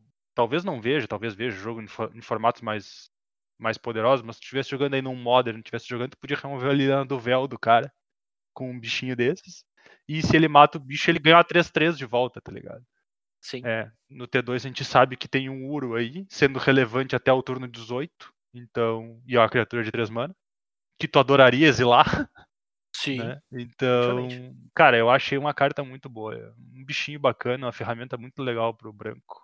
É, de fato é. Ele é uma. Ele é uma tipo de criatura que os decks branco normalmente tem, que é um, um bicho que entra e exila alguma coisa, né? Vide o, o de 1-3 que tinha duas instâncias de exilar, tipo Oblivion Ring, o 2-2 depois que exilava e se ele saísse de jogo voltava pro cara. E eles pegaram esse, essa mania agora de tirar esse efeito de devolver a mágica pro cara, que nem fizeram na edição do dinossauro lá, com, com encantamento que exilava a criatura e se saísse de jogo encantamento botava um dinossauro. Sim. Então a criatura era sempre exilada. E, e isso aqui, ele é, fa- é muito mais fácil tu lidar com uma ficha de criatura do que tu lidar com a permanente que tu exilou. Com certeza. Ainda mais quando Planeswalker, que seja, porque 4 mana tem muito Planeswalker, cara. Aham. Não, e o ouro no Commander também, né? Porque no Commander tu tem uma paulada de alvo maravilhoso pra isso aqui. E além disso, tu tá pouco se lixando pra ficha que o cara vai fazer quando o bicho sair do jogo. Exato. É, e fora que tu tem uma quantidade bem grande de. Não precisa nem ser o deck dedicado a isso, mas efeitos que piscam uma criatura, né? Que removem de jogo e colocam de volta. Então tu pode reutilizar Exatamente. esse, esse efeito dessa criatura, né? Várias vezes durante o jogo, mesmo num deck que não seja dedicado disso, né? Às vezes nem só piscar também, retornar do grave, enfim, N maneiras que tu tem de fazer repetidas vezes esse efeito, né? Exatamente. E é aquela coisa, né? Exila, então é muito Deu. bom pra se livrar Tá pra resolvido. do problema. Exato. Bom, indo pro azul, então, a gente tem. Eu vou começar aqui com o Dilema Confuso, que é um encantamento de duas manas, uma e uma azul, que diz: Quando o Dilema Confuso entra no campo de batalha, compre um card. 10 de 10, já tá valendo a pena, já custou zero, a grosso modo. Mas ele tem uma linha de texto meio confusa, mas que eu achei bem interessante, assim, que diz: Toda vez que um terreno entra no campo de batalha sob o controle de um oponente, se outro terreno entrou no jogo, no campo de batalha sob o controle daquele jogador neste turno, aquele jogador devolve um terreno que controla para a mão do seu dono. Entre muitas aspas, ele diz: teu oponente só pode baixar um terreno por turno. Claro que ele pode baixar ainda, mas ele tem um drawback no, no processo, né? Cara, eu achei uma carta bem interessante para tentar frear um pouco esses decks de, de ramp, um pouco, pelo menos, assim. Eu acho que ela vai ter casa, seja no sideboard ou até em alguns decks que funcionam com uma pegada um pouco stacks, assim, que a gente chama, né? Que é tu tentar punir a geração de recursos do teu oponente. Uh, no estilo que o Death and Taxes faz, por exemplo, no, no Modern, né? E eu acho que também tem uma casa no Commander para atrapalhar um pouco o jogo dos outros, assim. Mas eu trouxe essa carta aqui muito porque eu, eu consigo ver ela funcionando em formatos de Fatland. Especialmente no Modern, que não é tão overpower assim. Mas é o tipo de carta que pode atrapalhar o teu oponente desenvolvendo o jogo dele só por tempo suficiente para te converter esse tempo em vitória, sabe? Uh, se por algum acaso surgir algum deck, por exemplo, Blue White Texas ou qualquer coisa do tipo uh, no Modern, caso o formato seja um pouquinho mais devagar, que é como a gente está vendo talvez hoje, né? Que a gente tem muito deck de geração de valor constante, menos explosivo do que a gente via no Modern, sei lá, três anos atrás, quatro anos atrás, assim eu consigo ver essa carta tendo espaço lá, porque ela pune muito o deck de Fatland, sabe? Tu, só vai poder estourar a Fat do turno do teu oponente, tu não vai poder usar aquela mana uh, na hora, caso tu queira jogar algum feitiço jogar alguma criatura, sabe? Ela se substitui, então tu não perde muito recurso. Ela estaca, então se tiver dois desses na mesa e teu oponente baixar o segundo terreno, ele tem que retornar dois terrenos pra mão. É bem custoso, assim. Então eu, eu consigo ver essa carta tendo espaço em lugares que talvez não parece porque o, o poder dela não é tão alto, mas ela atrapalha bastante o plano do teu oponente, assim. Eu achei uma carta bem interessante. E o, o custo dela também é um custo baixo, né? Tanto de mana Sim. quanto de tu. Vamos dizer assim, como ela se substitui, né? Tu compra uma carta quando ela entra em jogo, tu só tem Claro. o custo de tempo de ter encaixado ela. Então, Concordo. nesse sentido, ela também tem essa vantagem, né? Se tu tem chance de, ah, vamos dizer assim, de mitigar esse custo de tempo, ah, ela com certeza é uma carta que atrapalha o jogo de qualquer deck modern. Mesmo. tipo, tá, qualquer deck talvez não, mas. Boa parte boa deles, né, cara? deles, é. É. Porque o simples fato de tu não poder fazer uma Fat Land, estourar, buscar um terreno e usar naquele turno é, é um- uma coisa que realmente atrasa a tua partida. né? Não- Sim, tu pode até usar, né, cara? Tu pode até usar. Tu gera mana com o trigger disso na pilha, mas ele vai te atrasar o jogo, com certeza, assim. Exatamente, é. Ele, Com ele certeza te, te atrasa. E, cara, eu, eu acho que ele combina muito bem com todos aqueles terrenos que a gente tem que destroem terrenos do oponente, né? Então tu pode encaixar esse cara e forçar o teu oponente a devolver um terreno pra mão, dependendo da situação, tipo um Ghost Quarter da vida, um Field of Ruin, sabe? Tu pode forçar a situação de ele baixa os dois terrenos, vamos dizer assim. Ou ele não baixa Uhum. nenhum, a grosso modo, né? Tu coloca ele numa sinuca bem complicada de lidar. E eu só acho uma pena que essa carta não é branca. Ela tem uma cara de carta branca, no sentido de equilíbrio de recurso, vamos dizer assim, sabe?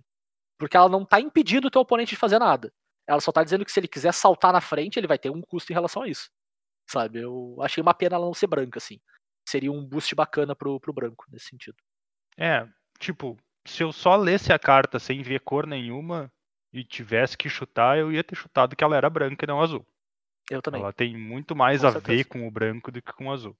Bom, agora a gente passa pro Turo, já que o Bernardo não colocou nenhuma carta azul, né? Coloquei. Coloquei. Ah, o Bernardo, aqui tu colocou, não conta, Bernardo. Claro Porque que aquilo ali é conta. roubar. É azul. É roubar, É azul. Bernardo, é roubar. Mas Bom, não é isso que a então- gente faz nesse podcast. Bom, é verdade, Bom, bem, bem Tem um colocado. ponto. Tem um ponto. Então, a carta que eu trouxe é o Snapcaster T2, que não é um Snapcaster, mas é T2, que é a evocadora de tormenta do Portão Marinho. Essa carta é uma 2 mana 2-1, um humano mago, e ela tem um custo de reforçar de 5 manas. ah, e ela diz o seguinte: quando evocadora da tormenta do Portão Marinho entra no campo de batalha, tu copia a próxima mágica instantânea ou feitiço com custo de mana convertido igual ou inferior a 2 que tu controla neste turno. Então, basicamente, tu joga ela, a próxima mágica que tu fizer de custo convertido 2 ou menos vai ser copiada. Se tu Certo. reforçou ela, a mágica é copiada duas vezes. Certo? Nada mal. É, é interessante porque esse aqui é o, o clássico caso da carta que é muito boa, mas se tu se tu pensa em jogar ela com o custo de mana de reforçado, ela parece muito ruim. É uma habilidade que faz a carta parecer pior do que ela é, sabe? Ah, Aham. Salvo raríssimas situações, tu nunca vai pagar o custo de reforçar. Tu só vai conjurar ela e conjurar a próxima mágica e fazer duplicar da próxima mágica. Tu pode duplicar todo tipo de mágica, desde remoções até outros, Uhum. outras coisas, né? Existe nessa edição algumas mágicas que são bem interessantes porque elas têm um custo de mana baixo, mas elas têm reforçar e o efeito reforçado delas é forte. E tu pode copiá-las com essa mágica porque com essa, com essa criatura porque elas têm um custo de mana menor ou igual a 2, né? Uhum. E Perfeito. já tem aí o caso de decks no histórico tá jogando com ela e Neoform, né? Já que Uh, tu joga ela e tu joga o Neoform e aí tu vai sacrificar ela pro Neoform, mas tu vai ter duas cópias de Neoform, né? Podendo buscar duas criaturas de custo 3, no caso, ou menos. Ah, então, cara, é uma cartinha bem bacana. Eu acho que tem uma chance legal de jogar no T2 aí em alguns decks que querem extrair um valor de umas mágicas de custo baixo. claro. Mesmo tu fazendo ela e fazendo um. Não é o Ponder, como é que era o nome da, da carta que a gente tem no T2? Opt. Opt, exato. Tu faz ela, tu faz um Opt já, já é uma jogada interessante, né? Quer, Enquanto quer explicar o raio. combo bom do Neoform? Cara, o combo bom do Neoform. Então, o combo do Neoform consiste em tu buscar uma carta de três manas que é o Dualcaster Dualcaster Mage. Exato. Então, como tu tem duas cópias do Neoform na pilha, porque tu, tu copiou ele com a Copiou. evocadora, né? Exato. A primeira cópia busca o Dualcaster Mage, e o Dualcaster Mage, quando entra em jogo, ele pode copiar uma mágica. Então, tu copia a outra, a, a última cópia do Neoform que ainda tá em jogo, na pilha, no caso. Ah, e aí tu faz isso, tu repete isso, tu busca todos os quatro Dualcaster Mage do teu deck, e aí depois disso tu busca Os um clone de três manas, que agora eu esqueci o nome, mas tu basicamente copia o Dualcaster Mage e até tu ter uma oito Dualcaster Mage em jogo, e aí a última carta de três mana, a última criatura de três mana que tu busca é o, o muro que saiu nessa edição, que dá ímpeto para todas as criaturas. então, basicamente, é quatro mana ganha o jogo. Né? A menos que o, tu vai ter oito criaturas 3-3 atacando com Sim. haste, né? Então, é um combo bem engraçado, bem interessante. Eu joguei contra outra versão do deck que não usava o combo, era uma versão bem mais justa, uma versão Bunt. Mas, cara, parecia um deck bem, bem bacana. Um deck bem legal no final das contas. Quando, É, o quando... efeito forte, né, cara? Quando o Zé, É, quando o Zé me fez prestar atenção na carta, porque eu honestamente não dei muita, muita atenção pra ela, a ideia que me veio de deck construído pra isso. Eu geralmente penso standard primeiro, né? Isso não é segredo pra ninguém. O, foi uma coisa tipo evocadora, a, alguma coisa com a instantânea preta que tu sacrifica uma criatura pra comprar duas cartas, alguma Sim. quantidade de optar, talvez um Lurrus de Companion, um deck nesse estilo meio B, assim, de Sim. pouca mana, efetividade das, das, das cartas, Lurrus de Companion. E daí deu uns dias, saiu o primeiro Versus da, da Star City, e o Tom Ross montou um deck assim. E daí Ah, eu já massa. pude ver que é horroroso, então eu não preciso fazer. então, muito obrigado, Tom Ross, por sa- sanar minha dúvida. Tom Ross não, velho- né? Eu tô agradecendo a pessoa errada. É o Ross Marion. São dois Ross. Só confundi o, o Ross. Mouse aí, gente. É, é o velho Tem e o Ross bom. Friends também, Bernardo. Ah, tem três Ross. É o velho e bom, bom no papel, né? É. É. Eu tava olhando, Cara, eu eu- pensava, tipo, pô, isso, pô, isso aqui com isso aqui pode funcionar e tal coisa, mas botar isso aqui num deck e ver depois, daí o View versus Series, pô, pô, assistir esse troço. Ele tomou uma camaçada de pau que não foi nem perto. É, acontece. É, eu, eu admito, eu olhei pra cartinha e tudo que eu consegui pensar foi, hum, Totsize. Pois é, então. Tem aquele deckzinho histórico que é um Rakdos, basicamente um Rakdos Totsize, né? Porque Sim, a tua ideia é fazer Totsize e fazer o, seis vezes, mais bicho que caça o, o Totsize do cemitério e aí ficar fazendo Totsize o tempo todo. Cara, beleza, aquele é um deck Rakdos, mas eu não, não descartaria ah, ah, ah, a possibilidade de que tu tivesse algo semelhante jogando um deck dela e Totsize, tá ligado? Porque Sim, Ah, tá louco? Tu fazer dois Totsize no cara, mesmo que seja no turno 3? ainda é bom pra É. caramba. Ainda é, é, é Totsize, né? Totsize é exatamente. Totsize. Falando em Totsize, vamos pra cor do Totsize, né? Não tem Totsize no T2, infelizmente. Hip, T2 com Totsize. Mas a gente tem algumas cartinhas pretas interessantes que a gente separou aqui. A primeira delas é a Wizards dizendo eu não me importo mais com Color Pie, que é o alimentar o enxame, que é um feitiço de duas manas, uma e uma preta, que diz destrua a criatura ou encantamento alvo que um oponente controla, você perde uma quantidade de pontos de vida igual ao custo de mana convertido daquela permanente. Não é um efeito, vamos dizer assim, desconhecido pro preto tu destruir algo e tomar dano, mas a novidade é destruir encantamento alvo, né? Nunca tinha acontecido. Era uma das grandes, vamos dizer, fraquezas da cor, ou dos... o que tu perdia por estar jogando de preto, né? Tu não conseguia lidar com encantamentos bem, agora, bom, dane-se, tu pode. E é isso aí. Numa mágica que é bem versátil, ela não é só destrói encantamento, então ela não vai ficar morta na tua mão em quase cenário nenhum. Uh, eu trouxe ela aqui bastante por esse ponto, tá ligado? E que eu acho que vai ser uma carta que vai ver jogo se tu tiver nessa cor, tu precisar destruir encantamento em basicamente qualquer formato, né, cara? No Pauper ela vai ser bem relevante, porque o Mono Black sempre teve dificuldade de lidar com qualquer deck que a engine fosse um encantamento, ou até com os decks que removiam outras criaturas com encantamento, sabe? Lida com Journey to Nowhere e esse tipo de coisa, e como quase todas as criaturas do Mono Black têm ETB, é o ouro, tá ligado? Tu ainda retorna teu Sim. bicho. Uh, tu- se tu faz isso aqui com um Gary que tá embaixo de um Journey to Nowhere, tu recupera a vida de volta já.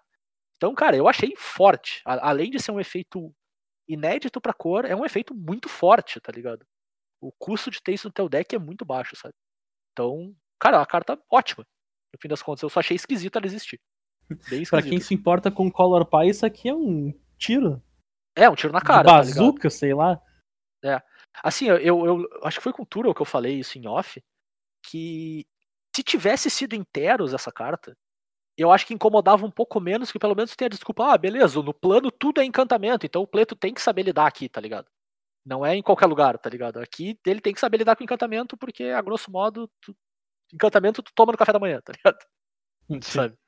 Só que parece que uma oportunidade desperdiçada não tá lá, sabe? Mas, bom, agora a carta existe, é isso aí. A gente vai ter que lidar com ela, sabe? E usar ela, porque ela vai ser boa, sabe? Ah, a segunda carta preta que eu trouxe aqui é o Estilhaçamento d'Alma. É uma mágica instantânea de três manas, duas e uma preta, que diz: cada oponente sacrifica uma criatura ou um Planeswalker com o maior custo de mana convertido entre as, as criaturas ou Planeswalkers que ele controla. E, cara, eu achei um efeito bem forte pra esse tipo de carta. Normalmente essas cartas de, de sacrifício elas têm um pouco de drawback uh, por teu oponente poder sacrificar uma coisa que é irrelevante, sabe? Uma ficha, alguma coisa do tipo. Essa carta ela te protege em dois eixos disso, né? A primeira que é tu vai ter que sacrificar coisa que custa mais. Então, mesmo que não seja a carta mais importante do teu board, costumeiramente tu vai vai tipo, pelo menos o cara vai trocar uma carta de verdade contigo por ela, certo? Uh, se ele não tiver criatura, tu ainda consegue dar uso pra carta, tu consegue lidar com o Planeswalker do teu oponente, então é ela cobre mais um problema desse tipo de carta aí. E eu trouxe ela especificamente pro Commander, assim, mas eu não sei se o Bernardo tem uma opinião dela para ela em relação a outros formatos construídos aí.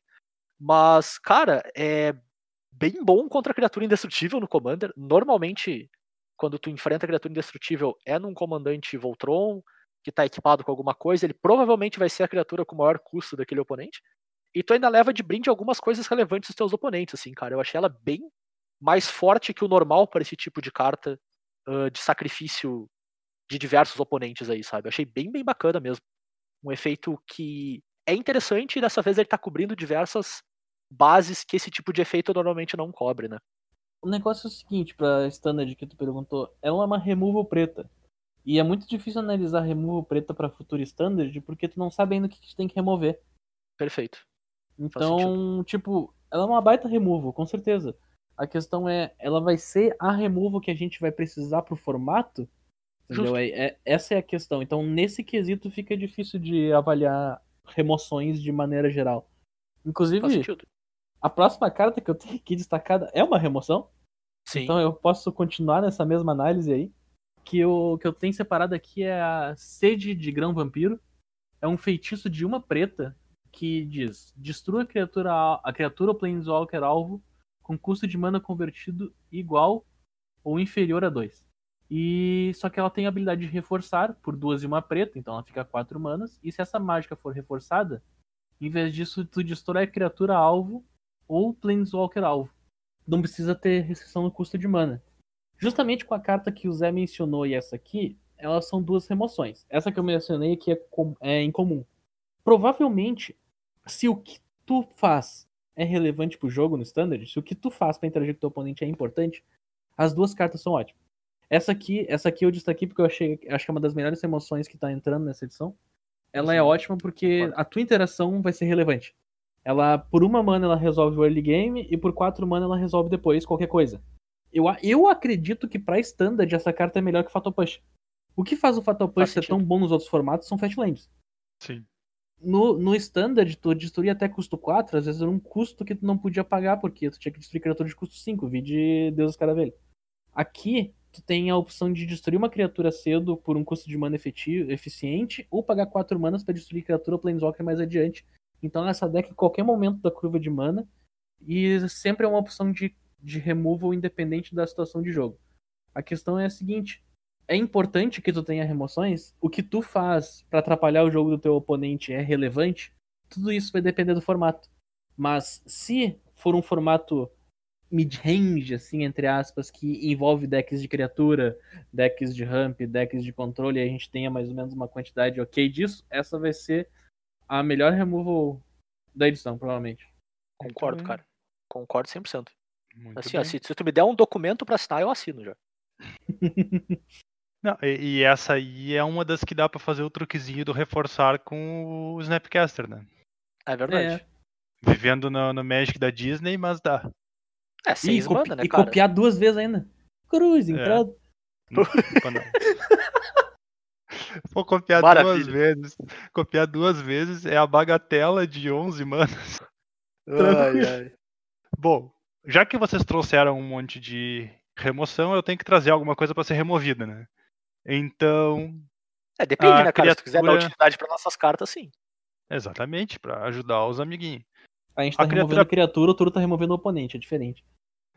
A criatura preta que eu, que eu trouxe pra chamar atenção pra ela, o flagelo dos enclaves celestes, ele é uma criatura de duas manas, certo? E ele não. O poder de ataque e resistência dele é cada um igual a 20 menos o maior total de pontos de vida entre os jogadores. Então é, é meio estranho. Mas basicamente o que ele quer dizer é o seguinte: se de todos os jogadores da partida, o que tiver mais vida tiver 17 de vida, ele é uma 3-3. Se o que tiver mais Certo. vida tiver 10 de vida, ele é uma 10-10. Certo? Por duas mana. Exatamente. Ele Parece também bom. tem um custo de reforçar, também é 5 o custo de reforçar dele. Quando tu conjura ele, se tu pagou o custo de reforçar, e é quando tu conjura, certo? Uhum. Então não dá pra anular, é que nem a Eldrazi. É, cada jogador perde metade dos pontos de vida arredondado pra cima. Então vamos dizer que se tu conjura ele com reforçar, ele dá uma forcinha pra ele ser mais forte. É, mas assim, ó, eu trouxe essa carta principalmente por uma interação que eu tinha que comentar. Eu não acho que vá haver jogo em T2, mas Commander é uma chance interessante.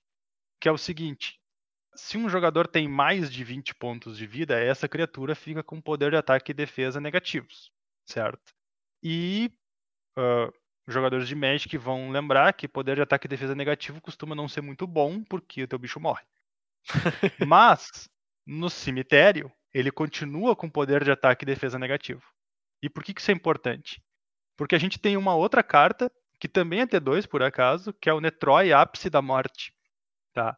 Basicamente é uma criatura que tem mutação e a parte que importa é que toda vez que ela sofre mutação, tu devolve qualquer número de cards de criatura alvo com o total de poder igual ou inferior a 10 do teu cemitério para o campo de batalha. Então tu pode pegar 10 criaturas com 1 de poder, 5 criaturas com 2 de poder, qualquer combinação.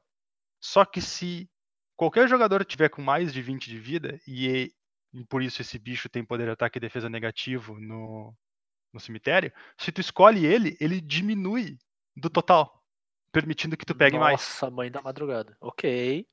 Então, se tu tiver com 30 de vida, por exemplo, ele é menos 10, menos 10, então tu pode trazer eh, um total de 20 de poder do teu cemitério pro campo de batalha porque tu escolheu ele. Nossa, mãe. Nossa. Tu tá me dizendo Então é então, assim, tipo, se eu, tipo, se eu jogar com esse bicho, eu posso fazer uma báscara pra resolver como é que eu retorno meus bichos pro campo de batalha, é isso? pode. eu vou ter que Ah, é aprender al- álgebra linear e geometria analítica pra jogar Magic agora. Cara, é o clássico. Essa, essa jogada, por que, que eu digo Commander? Porque é o clássico ganhar mais, tá ligado? Tu, tu provavelmente já ia conseguir ganhar o jogo ou ficar muito na frente trazendo 10 de poder do cemitério. Mas agora tu tá trazendo 20 ou 30 por, eh, pra esfregar na cara do oponente. Nada mais justo. É, então é uma interação legalzinha. E no final das contas, pode ser uma carta que veja o jogo. Eu não, não manjo muito. Já tenho pessoal dizendo que joga muito no Death Shadow. Né? Para! Ju- Junto com o terreno, né? Para coisa, pelo amor de Deus, cara. Eu, eu garanto Eu só que não aguento joga mais, no Humans. cara. Sa saiu Ah, uma né? carta que diz: você toma 17 de dano por, sei lá, começar o jogo. Nossa, Death Shadow. A única garantia que eu dou é que não joga no Humans. certo? Mas é isso. Será? Não posso fazer muito mais do que. Sim, tá aí no sim, Tron. é- Joga no Tron? Essa eu dou, essa eu dou. Não é no. Não, não, calma aí. Não é no Humans Less Humans. ah, bom. É no Humans Humans, tá ligado? Não me Então tá aparece aqui com Violess Titan. É o Titan. Vai, o Titan, exatamente. É, exatamente. Ai, ai. Bora pro vermelho então, grisado. Dali. No vermelho, cara, f- vocês falaram de Tron, né? Eu trouxe a cartinha feita pro, pro teu amigo de Tron ficar faceiro, que é um incêndio purificador. É um feitiço de duas manas, uma, uma e uma vermelha, que diz: destrói o terreno alvo. Seu controlador pode procurar o próprio Grimório por um card de terreno básico, colocá-lo no campo de batalha virado e depois embaralhar o próprio Grimório. Compre um card.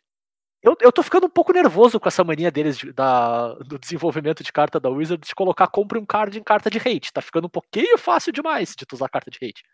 Mas essa um aqui é, é, essa aqui é a clássica do Antitron, né, cara? É uma carta pra destruir, não necessariamente Tron, né, mas decks que usam um terreno que vai fazer um efeito muito relevante no jogo e aquele terreno é extremamente importante e nenhum outro terreno no deck dele substitui o que aquilo faz.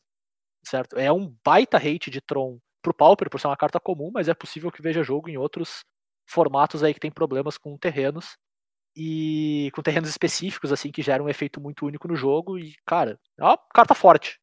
Simplesmente forte assim, e provavelmente vai ver bastante jogo por aí. Zé, eu não sei o que tu tá querendo dizer com cartas de hate que compram carta. Summer veio. Ah, mouse aí, tá meio, É. meio ruim. Bernardo. Gripado, né, cara? É. Bernardo, Oi, oi, tu tossiu, né? Ah, Compra o card. Compre um card. complicado já. Não, não, não, não, não. É quando ele tomar o remédio, que é o hate pra tosse, né, cara? Ele toma o Ah, é remédio. verdade. e Toma um um xarope, card. compra um card. Faz sentido. A, mo- a moral dessa carta não é pra ela funcionar de uma maneira justa, né? Todo mundo tá Não. olhando para ela, todo mundo tá olhando para ela pensando em maneiras injustas de fazer isso aqui funcionar. Alguma delas envolve dilema confuso, a cartinha que o Zé trouxe, que tu vai destruir o terreno do oponente, fazer ele botar mais um terreno em campo e, e voltar um terreno pra mão. Tu acabar com os terrenos básicos do oponente, destruir o Tron. Tá todo mundo pensando em maneiras sujas de fazer isso. É que o drawback da carta não é grande, porque ela se substitui. Sim, Então ela teoricamente se encaixa em qualquer partida. concordo. Né? Tem, E às vezes só vantagem. atrapalhar o, o trioma do teu oponente já é o suficiente pra te ganhar tempo e ganhar o jogo, né? Só que dependendo, pagar duas mana pra destruir um terreno só, pra- só pra comprar uma carta é assinar o atestado de óbito, né, cara? Pode ser. Claro. tipo, não com fiz nada, certeza. não fiz nada, meu oponente me matou, é isso aí. Sim. É, eu, eu acho ela uma carta bem mais de hate, mas dependendo do formato pode ser relevante, né? Dependendo do, Uhum. de como tiver o meta. Concordo contigo. Ah, com certeza. Agora falando de uma carta que vai precisar levar um hate, provavelmente, se ela entrar na mesa, temos o dragãozinho do Bernardo. O dragãozinho. Porque essa aqui é grande. Essa aqui é, É. bruta. E eu tenho grandes esperanças pra essa cartinha aqui. Talvez não num, não no momento atual, mas um pouquinho mais adiante no formato, quando a gente tiver mais cartas. A carta em questão é o Tirano da Linha de Força. É um dragão vermelho, 4 mana 4-4, sendo duas vermelhas. Ele tem voar. 4 mana 4-4 voar, parece bom. Tem nada a Sim. me opor contra isso. E ele diz: você não perde mana vermelha, não gasto conforme as etapas e fases terminam. Pra quem quer uma referência, lembra do Amanat Monogreen, que tu não perde as mana verde? Mesma coisa, tu não perde as mana vermelha. Elas ficam Certo. sempre na tua pool. Agora, ele tem uma segunda habilidade. Quando tirando da linha de força morre, você pode pagar qualquer quantidade de mana vermelha. E quando você faz isso, ele causa dano. Ele causa aquela quantidade de pontos de dano a qualquer alvo. Então, Uau. Seguinte, gerar mana não usa pilha. Então, quando tu chega no, em qualquer fase, tu pode simplesmente virar tuas, tuas montanhas tudo e gerar mana. Tu não vai perder elas, por causa que vai passar as fases, tu vai ter o dragão. E o que vai acontecer é o seguinte: a partir do momento que tu desvirou com esse dragão, tu pode virar tuas mana vermelha e simplesmente passar pelas tuas fases e querer fazer tuas mágicas quando quiser. Se o teu oponente matar esse dragão, tu, no momento, tipo, ah, no meio do combate eu matei o dragão pra te perder as mana, tu simplesmente paga todas as suas manas vermelhas na habilidade desse dragão e de repente teu oponente matou o dragão e tomou 7. Porque Sim. ele teve que matar o dragão 4-4 voar, que já tava matando ele, e tomou mais por causa disso. É quase certo que esse dragão, quando morrer, vai dar uma arranhada no teu oponente por causa dessa habilidade dele. E outra coisa, ele não é mítico, ele não é mítico, ele não é lendário. Ele é mítico. né? Ele não é lendário. Tu pode ter múltiplos desse dragão em campo. Tu pode ter múltiplos desse dragão no teu deck. Por que, que eu disse que esse bicho deve jogar mais tarde? Porque esse aqui é a típica carta de Big Head. E Big Head precisa de algumas, algumas edições para criar cara. Ele precisa de algumas cartas vermelhas míticas de diversas edições para criar um corpo.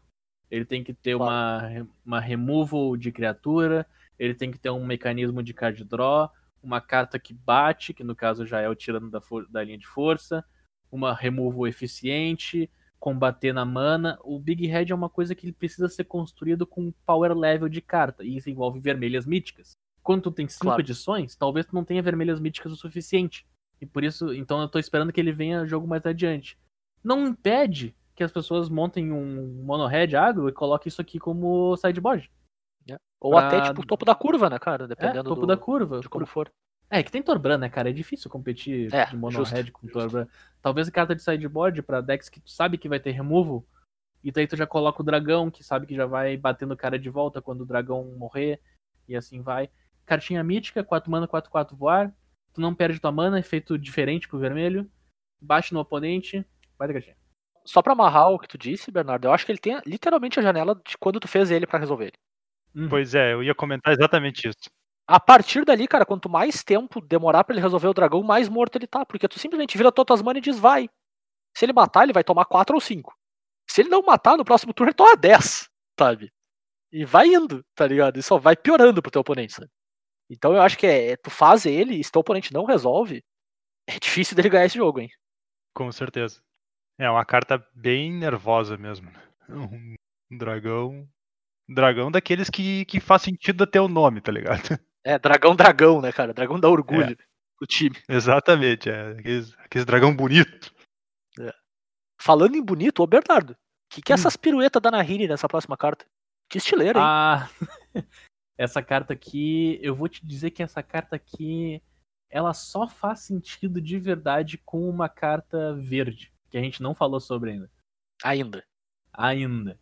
A carta em questão vermelha aqui é a litoformação de Nahiri. Ela é X e duas vermelhas. É um feitiço que diz: sacrifique X terrenos. Para cada terreno sacrificado dessa forma, compre um card. E você pode jogar X terrenos adicionais neste turno. E os terrenos que você controla nesse turno entram de campo de batalha virado. Parece uma coisa bem ok, porque tu tá pagando menos teoricamente, gastando menos mana do que terreno que tu tem pra sacrificar uma parte dos teus terrenos, comprar cara, talvez não comprar terreno suficiente pra baixar. Os terrenos vão tudo entrar em jogo virado, então pra que diabos eu quero isso? Eu prometo que eu vou explicar isso aqui assim que a gente chegar na Casa Verde. Eu já vou trazer ela, cara. Eu vou trazer ela pra amarrar já e a gente Então traz, vai. então traz, traz. Então, o bicho verde, que eu também separei não pelo mesmo motivo do Bernardo, mas já, já serve ao propósito, né? É o Guardião da Flora Ancestral. É uma criatura elemental de 6 manas, 4 e 2 verdes, por uma 5-7, com alcance, e que tem duas habilidades. A primeira delas é: você pode jogar terrenos do seu cemitério. A segunda delas é: se a entrada de um terreno no campo de batalha desencadear uma habilidade desencadeada de uma permanente que você controla, aquela habilidade será desencadeada uma vez adicional. Resumindo, é um panarmônico de terreno. Vamos dizer assim, acho que é o jeito mais fácil. de de- Landfall. É, mais ou menos isso. E, cara, eu trouxe ela aqui porque, mais uma vez, é uma carta verde poderosa de Commander que une dois efeitos que tu gosta numa carta só. É um design um pouco preguiçoso, mas não tem como dizer que ele não é forte e que não vai ver jogo no Commander, sabe? É uma carta poderosa pra caramba. É tudo que eu tenho pra dizer sobre ela, assim. Do ponto de vista de design preguiçoso, me lembra o Nyx Bloom Elemental. Que é É, aquele que bem isso. triplica tuas mana, tá ligado? Exatamente. Exatamente. Mas aí, o Bernardo me disse que essas duas funcionam juntas. Você está se perguntando por que, que essas duas cartas funcionam juntas. Uma vez que, tu te- que você tenha um guardião da flora ancestral em campo, tu pode conjurar a litoformação da Nahiri sem perder terreno. Sim. Tu simplesmente sacrifica os terrenos que tu quiser, toca pro cemitério e joga os seus terrenos no cemitério de novo. O que é importante saber dessa criatura verde em questão? As tuas cartas modais que estão no teu cemitério, que são mágica na frente e terreno atrás, podem ser jogadas como terreno do teu cemitério por essa carta. Perfeito. Não parece uma coisa natural de se acontecer, mas tá escrito no, no release notes. Tu É, a gente pode foi fazer. conferir antes de vir. A gente foi conferir. Então é o seguinte: tu vai jogar a litoformação de Nahiri. O que, que o teu deck vai ter? Tá, o teu deck vai ter um conjunto de cartas que são mágicas e terrenos, que envolve 10 de a- 10. O, o ciclo de mítica. Teu deck vai ter Azusa, vai ter a Dríade, que são cartas que ba- baixam terreno adicional. Vai ter Lotus Cobra, que quando o terreno entra, tu, tu adiciona uma mana. Então a ideia é mais ou menos a seguinte: tu vai conjurar isso aí, tu vai comprar um monte de carta. Tu vai baixar os terrenos de novo. Tu pode ter Lotus Cobra em campo, e todo terreno que tu baixar a partir de agora vai gerar duas manas. Por causa do, do nosso, nosso glorioso elemental. Todos os teus terrenos que tu baixar vão gerar duas manas, digamos que tu sacrificou cinco terrenos nesse turno, tu tem 10 manas adicionais. Com 10 manas adicionais e tu comprou 5 cartas, tu pode conjurar qualquer uma das, das mágicas vermelhas ou verdes que também são um terreno, e uma delas diz o seguinte: 3 manas, escolhe qualquer número de cartas na tua mão, coloca no fundo e compra o mesmo número. Que dá sequência pra te encontrar outra litoformação na rede, pra te conjurar de novo sacrificando todos os teus terrenos, comprar mais cartas, fazer mais mana, e eventualmente tu vai baixar uma Rada. A, pra quem não sabe, a, a Rada de M21, ela é uma criatura 3 mana 3-3, que tu pode jogar terrenos do topo do teu deck, mas ela tem uma outra habilidade que é 6 manas e ela ganha mais X mais X igual ao número de terrenos que tu tem em campo. Tu vai gerar tanta mana passando pelo teu deck inteiro, que tu vai aumentar o poder da Rada, e daí tu vai usar uma outra mágica, que também é um terreno, que é um Fling, de 3 mana, sacrificando a Rada pra matar teu oponente. Supondo que tu junte todo esse Megazord aí, ou o famoso Exod, tu consegue ganhar no mesmo turno. Isso parece absurdo? Parece. Isso é plausível? Também. A litoformação, na... a litoformação de Nahiri é uma carta que tem um teto muito alto, mas ela também tem um. Que como é que eu chamo? Um piso muito baixo? É isso aí. É, o Exatamente, nome do que tu quer. Tu tá procurando o nome do. É porão. É, exatamente isso. Mas É o o Bernardo, a Rada é elfo, né? A Rada é elfo. Não, Eu é elfo, apoio exatamente. 100%. Eu apoio 100%. Pode fazer isso quantas vezes quiser. Então tá, então tá ótimo, fechou. Deck 2020 do Zé confirmado. Minha nossa. 2021, né? Vai, exatamente. O, o Zé vai jogar o GP São Paulo ano que vem com esse deck. Tio Sum, Turo, tio Sum. Ah. Ainda dói. Ainda dói. Eu tô vendo as imagens do Bogos e ainda dói. Obrigado, Oliveira. Eu juro que um dia vai rolar. Volta pro Bom. vermelho, volta pro vermelho. Mas então, eu, eu tenho que, eu tenho que trazer as minhas cartas vermelhas aqui, e aí, por mais incrível que pareça, eu tô indo pro lado da honestidade dessa vez. Pior que é E mesmo. tô trazendo, tô trazendo duas cartinhas que eu achei interessante. Uma delas é o Ele- Eletromante Ardente, que é um humano mago 3 manas 3-2, vermelho. E quando ele entra em jogo, tu adiciona uma mana vermelha para cada criatura no seu grupo. Então tu pode adicionar de uma, né? Porque ele conta a si próprio, até quatro manas vermelhas.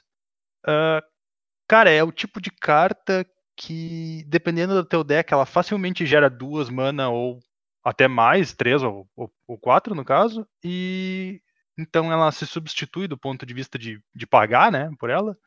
Claro. Isso aí é o tipo de carta que muitas vezes faz bom uso nos decks do estilo Blitz, que o pessoal chama. Que são aqueles decks de criatura que eles focam em baixar um monte de criatura de uma vez só.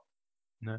Então, ah, existia um deck desses no histórico recentemente, que usava o. O carinha que foi banido agora, não lembro o nome. Burning Devolve as certo? tuas mana. O Burning Tree, exato. E o pessoal já está testando, entre aspas, um Blitz Company usando essa carta. Então, tu tem aí um- uma certa quantidade de criatura agressiva, drop 2, drop 3. Elas acabam sendo guerreiros, magos e coisas assim por acaso. Joga com Collected Company. Então, algumas vezes tu vai fazer esse bichinho para poder fazer uma company, Uhum. ou tu vai acertar ele numa company e poder fazer uma segunda no mesmo turno, ou jogar a criatura da mão no mesmo turno. E, cara, é, talvez não seja minha Nossa Senhora, que carta maravilhosa, mas é uma cartinha interessante que tem uma chance legal de ver jogo se os decks de grupo levantar do chão, né? Sim. Sempre lembrando aqui, o Turo foi convertido, ele é um ávido jogador de histórico. É verdade. Tá analisando cartas só pro histórico, então bem-vindo, Turo, ao construído. Pra te ver como é que pode, né? 2020 é uma caixinha de surpresas. O que, que o coronavírus faz com o cara? e a minha segunda cartinha ah, vermelha que eu trouxe é o Sabujo Infernal de Akon, que pra quem conhece a Step Links é a Step Links vermelha. Não tem mais muito o que falar sobre isso. Ah, o Zé trouxe há uns programas atrás aí um deck que era um deck de Step Links, só que era Step Links branca. E, cara, é uma cartinha que tem um potencial, ela é boa, é, uma é um efeito bacana. Infelizmente a gente não tem as Fat Land no T2 para poder jogar com deck T2 e ter 18 Fat Land dentro do deck e poder a ativar de tristeza fato. do Bernardo, né? Bernardo É. chorando que não tem Fatland no T2. para poder ativar de fato, repetidas vezes esse efeito, mas quando vê, ainda assim é uma carta que pode jogar, né? Porque é um bichinho agressivo bem, bem bacaninha. É, e quando vê é a carta que precisa para um deck de Step Links jogar em outros formatos, né, cara? É verdade. Tipo, quando vê, pode reviver, né? reviver o Step Links no Modern. Só pra, pra lembrar, pra quem não conhece, Step Links, uma mana, 0-1, Landfall ganha mais 2 mais 2 até o final do turno. Então esse bicho é idêntico, só é, custa uma vermelha em vez de custar uma branca. É, e é um cachorro em vez de um gato. É Justo. Bom, indo pro verde, ah, uma das minhas cartinhas já foi, né? Mas eu vou falar de mais duas, porque né, nada mais justo que eu botar um monte de carta verde nas minhas listas. Ah, a primeira delas é o Recrescimento Turbilhomante, que é uma mágica instantânea de 3 manas, duas e uma verde, que diz: sacrifique um terreno. Procure até dois cards de terreno básico em seu grimório, coloque-os no campo de batalha virados e depois embaralhe seu grimório. Aí, Bernardo, tem mais ramp no T2! Uhul! Uhul!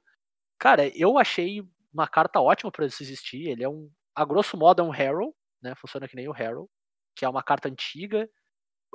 As duas diferenças são: no Harrow, sacrificar o terreno é um custo adicional. Mas no Harrow, os teus terrenos básicos entram em jogo de pé. Ele, então, em alguns casos é melhor, alguns casos é pior. Eu diria que na média ele é um pouquinho mais seguro que Harrow, então é mais fácil de tu usar em mais decks. Mas é um efeito ótimo, é um efeito que quase todos os decks de Commander com verde vão querer usar, porque é bacana, é útil. E, cara, é, tu ter dois efeitos de uma mesma carta, grosso modo, é sempre bacana pra esse tipo de deck, né? Que precisa desse tipo de, vamos dizer assim, de repetição pra ter mais consistência, né? É uma carta muito forte. Eu vejo, tipo, imagino quase todos os decks com verde no Commander usando daqui pra frente. E eu já diria que é um runner-up pra minha rotação 2022 aí. De estar no meu top, cara. Provavelmente, cara. Essa carta vai estar lá. Já tá correndo na frente das outras porque veio primeiro, né, cara? Nada mais justo. Muito bem. E a segunda carta verde que eu trouxe é a Ashaya, Alma da Natureza. É uma criatura lendária elemental de 5 manas, 13 e 2 verdes, por uma XX, onde X é- é o número de terrenos que tu controla. Então a criatura que escala conforme tu rampa. Aí, Bernardo, mais ramp no T2. E ela também diz: as criaturas que você controla que não sejam fichas são terrenos do tipo floresta, além de seus outros tipos. Ou seja, elas podem virar pra fazer mana verde. Ou seja, Eu mais ramp. mais ramp. E, e, tipo, por consequência, deixa a Shaya maior também, porque conta como terreno, né? Ah, cara, eu trouxe ela aqui. Eu não acho nem que ela é um efeito espetacularmente forte, mas eu achei um efeito muito único, cara. É o efeito de, tipo, tu transformar aquelas tuas criaturas que às vezes perdem o efeito no jogo longo, especialmente no Commander, né? Pra mim é uma carta de Commander também. Ah, como, por exemplo, um Coiling Oracle da vida que tu fez no início do jogo, sabe? Um... Qualquer outro desses essas criaturas que tem um ETB, que fazem algum efeito básico e que meio que já fizeram o que tinham pra fazer, sabe? Tu dá uma utilidade extra pra elas. Eu acho bem interessante esse, esse lado né, da, da carta. Além de, de uma coisa que eu acho bem interessante, é que diversos dos removals do, do Commander que tu vê por aí destrói non-land permanente, sabe? Então, tu usar uma Shaya é uma maneira de tu colocar uma certa camada de proteção em algumas das tuas criaturas-chave para diversas das remoções que tu vê no formato aí, cara. Eu achei bem, bem interessante, assim. Tu, por exemplo, o- usar uma um Cord of Kali em resposta a uma remoção do teu oponente, sabe? Desenvolver teu board, fazer uma coisa que vai te gerar mana e ainda anular uma remoção, sabe? Eu acho um efeito bem versátil, bem bacana e bem único no jogo, assim, e que vale a pena o cara ficar de olho se for útil pro teu deck, assim, achei bem, bem bacana mesmo. É verdade. Ah, cara, eu tenho que dizer que nessa edição ela é o melhor alvo pro Lithoform Blight, Sujo! Sujo! que é um, é um encantamento preto que quando entra em jogo tu compra uma carta e a parte que importa diz que o terreno perde, ele encanta o terreno, eh, o terreno alvo, o encantado perde todas as habilidades, então ela morre. E, e é isso aí. Perfeito, 10 de 10, melhor jogada. Ah, Boa jogada. Só segue o isso, baile, só, né? só- só- só o que eu tenho a dizer, exatamente. Então é, é isso que temos de, de Achaia. Bernardo, próxima cartinha verde aí pra nós. Próxima cartinha verde, eu trouxe pra vocês a Epígrafe de Abundância. Ela faz parte de um ciclo. Posso chamar de ciclo? Você tem três? São quatro. Só não São tem o quatro? branco. É. Bem, a Epígrafe verde, então, é uma mágica instantânea. Eu acho que é a única instantânea, inclusive, dentre todas. Ela é uma verde e uma incolor por uma mágica instantânea que, que diz o seguinte: escolha um. Coloque um marcador mais um mais um na criatura alvo. Dois marcadores mais um mais um na criatura alvo. O jogador alvo ganha X pontos de vida, sendo X o maior poder dentre as criaturas que ele controla. E a criatura alvo que você controla luta com a criatura alvo que você não controla. Por que, que isso aqui é uma rara? Porque ela tem reforçar. Então por 3 manas tu reforça. Logo 5 total, sendo duas verdes. Tu pode escolher qualquer número dessas habilidades. Então, por duas manas tu escolhe uma, por 5 manas tu escolhe as três, se for o caso. Me lembra muito comando de Dromoka. Uhum. Claro que muito diminuído o power level da carta e etc. Mas me lembra muito isso, por causa da versatilidade, de poder escolher o que tu quer fazer. E vai ser muito relevante se o formato depender de criaturas. Não for um formato Claro. de Planeswalkers de novo. Porque tu ter essa, essa coisa de a qualquer momento dar mais dois, mais dois pro meu bicho, fazer o meu bicho matar o teu. Tipo, ah, meu bicho é 3-3, vai matar Lotus Cobra. Até ganhar vida, se for o caso. Que ele pode Claro. escolher o jogador alvo pra, pra dar vida. É uma cartinha bem prática pra qualquer deck verde com criaturas, porque custa duas manas, efetivamente. Mais adiante custa 5 se tu quiser botar marcador e lutar. Então é um pump, é uma removal, tudo que um deckzinho verde quer. E é instantâneo. Perfeito, cara. Não tem nada a adicionar. Concordo 100%. A única coisa que eu tenho a adicionar é trazer aqui uma correção ao vivo. Eu sonhei que eram quatro, são só três mesmo. Aí, ó. Haha! Eu estava certo. É. Ah, bora pra multicor, então? Multicor e sem cor?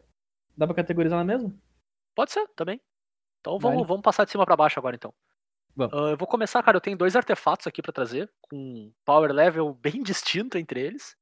Ah, o primeiro deles é os suprimentos de reserva.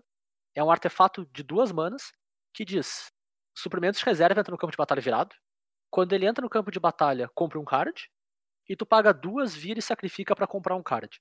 Eu trouxe aquele por um motivo muito específico, que é o deck de Boros Monarca do Pauper, certo? Cai como uma luva no deck. Assim, acho que funciona super bem. Ele, o deck ele é cheio desses artefatos de duas manas que ciclam, certo? Eles compram uma carta de volta pra ti. Costumeiramente tu tem, tu usa o prisma profético, né, que é o que tu paga uma e vira pra fazer uma mana de qualquer cor. Eu imagino que esse não vai substituir o prisma, mas ele entra no slot 2, digamos assim, desses artefatos, né? Hoje eles navegam bastante entre o Golden Egg, que é o que tu sacrifica pra fazer uma mana ou tu sacrifica pra ganhar 3 de vida, e o frasco do alquimista, que é o que tu sacrifica por uma criatura não poder atacar ou bloquear nesse turno. Eu acho que tipo power level wise, digamos assim, ele é diretamente melhor que os dois, pelo fato dele virar duas cartas. A questão pra mim que não tá claro hoje sem jogar é se o fato dele entrar em jogo virado, então tu não poder fazer as duas habilidades do mesmo turno num jogo mais longo é o suficiente pra ele ser pior que os outros dois. Mas eu acho que ele é um concorrente direto a roubar esses slots lá no deck, que já é um dos decks mais sólidos do formato, né, e que bota resultado há bastante tempo aí. Então ter uma adição poderosa é sempre importante pra para te manter o teu status de deck tier 1 no formato, né? Acho bem bem interessante lá, acho que vale bastante o teste e eu diria que tem uma boa chance de tomar o, spa- o espaço lá. Uhum, muito Mas bem. é, agora que tu fez toda essa explicação bonita, tu pode finalmente dizer que tu quer usar na Taser. Cara, pior que não.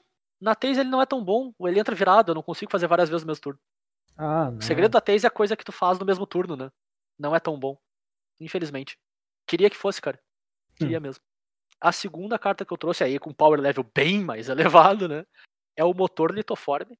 É um artefato lendário de 4 manas e ele tem três habilidades ativadas. Duas e vira, copia a habilidade ativada ou desencadeada alvo que você controla. Pode escolher novos alvos para cópia. 13 vira, copia a mágica instantânea ou feitiço alvo que você controla. Você pode escolher novos alvos para cópia. 4 manas e vira, copia a mágica de permanente alvo que você controla. A cópia torna-se uma ficha. Cara, eu acho essa carta muito forte para Commander, né? Uma carta muito versátil e ela faz um efeito muito único, que é o efeito do Strionic Resonator, que é o de copiar habilidades desencadeadas, né? E vários decks usam, então se tu quer um Strionic Resonator agora tu tem dois. Esse aqui é um pouquinho mais caro para te baixar, mas bem mais versátil e pode fazer mais coisa. Tem uma boa chance de tu querer dois desses efeitos no teu deck, sabe? Com uma certa frequência para ti ser relevante dois deles. E tu ganha o terceiro de bônus, então é uma carta bem, bem forte, bem versátil. E faz várias coisas únicas, né, cara? Copiar coisa a gente sabe que é poderoso. Copiar, por exemplo, uma mágica instantânea de X, que tu usou um monte de mana por três manas, é normalmente costuma ser bom. Copiar uma permanente, cara, é uma coisa que a gente não tinha visto, acho até essa coleção. Acho que tem duas cartas que copiam mágica de permanente. E eu achei bem fora da casinha, assim, e tem espaço pra inovação aí dentro, né? E, cara, são efeitos únicos e são efeitos variados numa carta sem cor. Eu imagino que ela vai ver bastante jogo no Commander aí. Com certeza ela é uma carta. Ela é o tipo de carta que tem efeitos que tu já usava antes e aí ela tem mais coisa. Então É. é, só é só mais do, do, do que já era bom, né? Exato, exato. É só upside, né? Hum, Exatamente. Bernardo, tua vez. Oi. Então, a cartinha que eu tenho pra trazer já tá gerando uma certa discussão no Twitter, no mundo do Magic. Já tá criando uns probleminhas, porque o padrão de jogo parece que é o mesmo da rotação anterior. E Ramp é muito É. forte. Bernardo, Oi. ela é uma carta azul, Bernardo. Ela é uma carta azul. Ela é uma carta verde, Bernardo. Ela é uma carta verde. Ai, minha nossa. Ela Ela compra a também. carta, Bernardo. Ela compra carta. Ela Ai, minha ganha nossa. vida. Ela ganha vida. Ela Ai, minha rampa. nossa. Ela rampa. Ela Ai, minha ganha o nossa. jogo. Ela ganha o jogo. 10 de 10. Ela também é uma carta vermelha e ela também é uma carta branca. Ela é o Omanat Locus da criação. Putz, eu tava torcendo pra ser atado. Ele é uma criatura 4 mana 4 4, sendo uma mana de cada cor menos preto. Elemental, lendário, que quando entra em jogo, tu compra uma carta. Começa assim então. Já cospe na cara já, né? Entrando. Entra em jogo, tu compra uma carta. E ele tem uma habilidade de aterragem. Ele diz que toda vez que um terreno entra em jogo do campo de batalha sob seu controle, você ganha 4 pontos de vida se essa for a primeira vez que essa habilidade foi resolvida nesse turno. Se essa foi a segunda vez, adicione uma vermelha, uma verde, uma branca e uma azul. Se esta for a terceira vez, o Manat causa 4 pontos de dano a cada oponente e a cada Planeswalker que você não controla. Muito bem. Ele é alérgico ao quarto land drop, ele só faz três efeitos de aterragem num turno só. Mas não tem problema. Mais uma vez, a gente tem uma carta que envolve baixar terrenos, que adiciona mana pra ti, que te dá vida porque sim, sei lá. E Tinha por que mais ter que isso aqui. E por mais que isso aqui seja teu top deck, e tu pensa, pô, pelo menos o cara, se o cara é top deck no Omanite, não tem carta na mão, ele não pode ter terreno pra baixar depois. Não, o Omanite não tem como uma carta. Tinha que ter mais um efeito de land drop dele, que fosse tu perde o jogo. se tu baixar quatro terrenos, tu perde o jogo. Foi demais, obrigado. Foi demais. Ia ser, ia ser. Mas esse aí tá reservado pro Omanaf com preto, né? Ah, verdade. Cara, eu só tenho que dizer uma coisa. Pra mim, a melhor parte é que ele pode dar a entender que se tu der um Mindslaver no teu oponente, ele não toma 4 de dano. Que? Que lê, a, lê a frase, veja bem. Se for a terceira vez, o Manat causa 4 pontos de dano a cada oponente e a cada Planeswalker que tu não controla. Então, se tu controla o oponente, ele não toma dano. Fica aí a Ah, informação. Deus. Tá. É, Tá você viu certo. aqui primeiro, tá certo. Tá certo. Cara, Exatamente. Hot takes. Ah, me impressiona a, a, vamos dizer assim, a jogar a que uma possibilidade é tu fazer ele hum, quando tu tá lá no teu quinto turno, vamos dizer assim, né? Que tu teria ainda um land drop, tu faz ele e aí tu faz a Fat Land que tá jogando T2 e tu já recupera as mana que tu investiu nele no mesmo instante. Uhum. Então Cara, ele pode é ser uma jogada, ele pode ser uma jogada neutra, tanto de card quanto de mana. Isso aqui, cara, é uma cartinha que. Claro, né? O pessoal gosta de aterragem. O que, que combina com o Manat? Duas cartinhas. Uro, claro, é o G. Lotus Cobra. Lotus Cobra também quer aterragem. A Lotus Uhum. Cobra arruma as cores pra te caçar teu Omanat. Uma vez que o Omanat resolve, tu começa a ganhar 4 de vida e gerar tuas mana, tu consegue conjurar uma carta de, de uma edição passada aí, que o pessoal meio que passou batido, que é o Ultimato Temur. O Ultimato Temur, ele é 7 mana, sendo um monte de cor, mas tu não se importa porque tu gera, é 3 azul, 2 vermelho e 2 verde.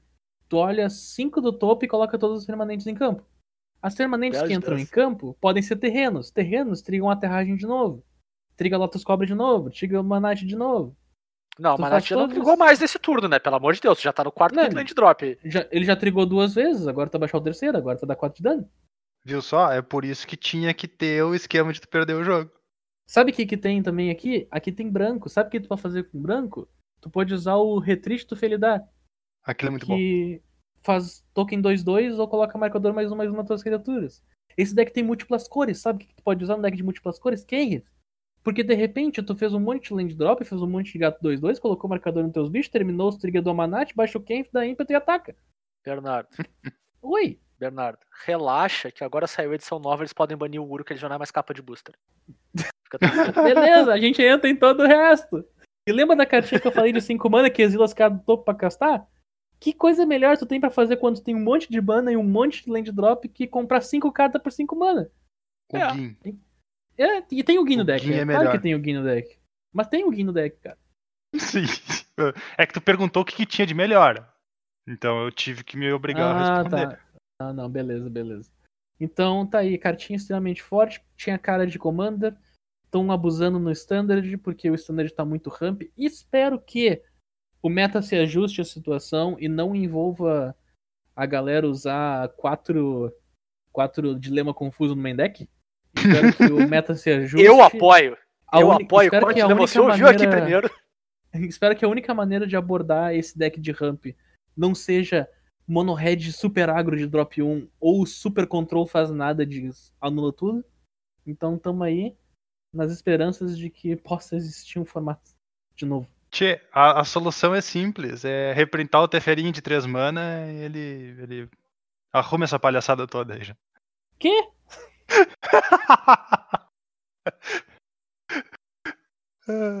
Eu só Tudo. queria ver qual era. Tá muito eu queria ver no qual, formato pra tocar eu fogo queria no ver- parquinho.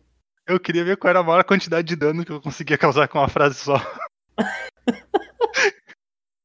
Cara, Pensa se tivesse Fatland. Só isso que eu tenho pra dizer.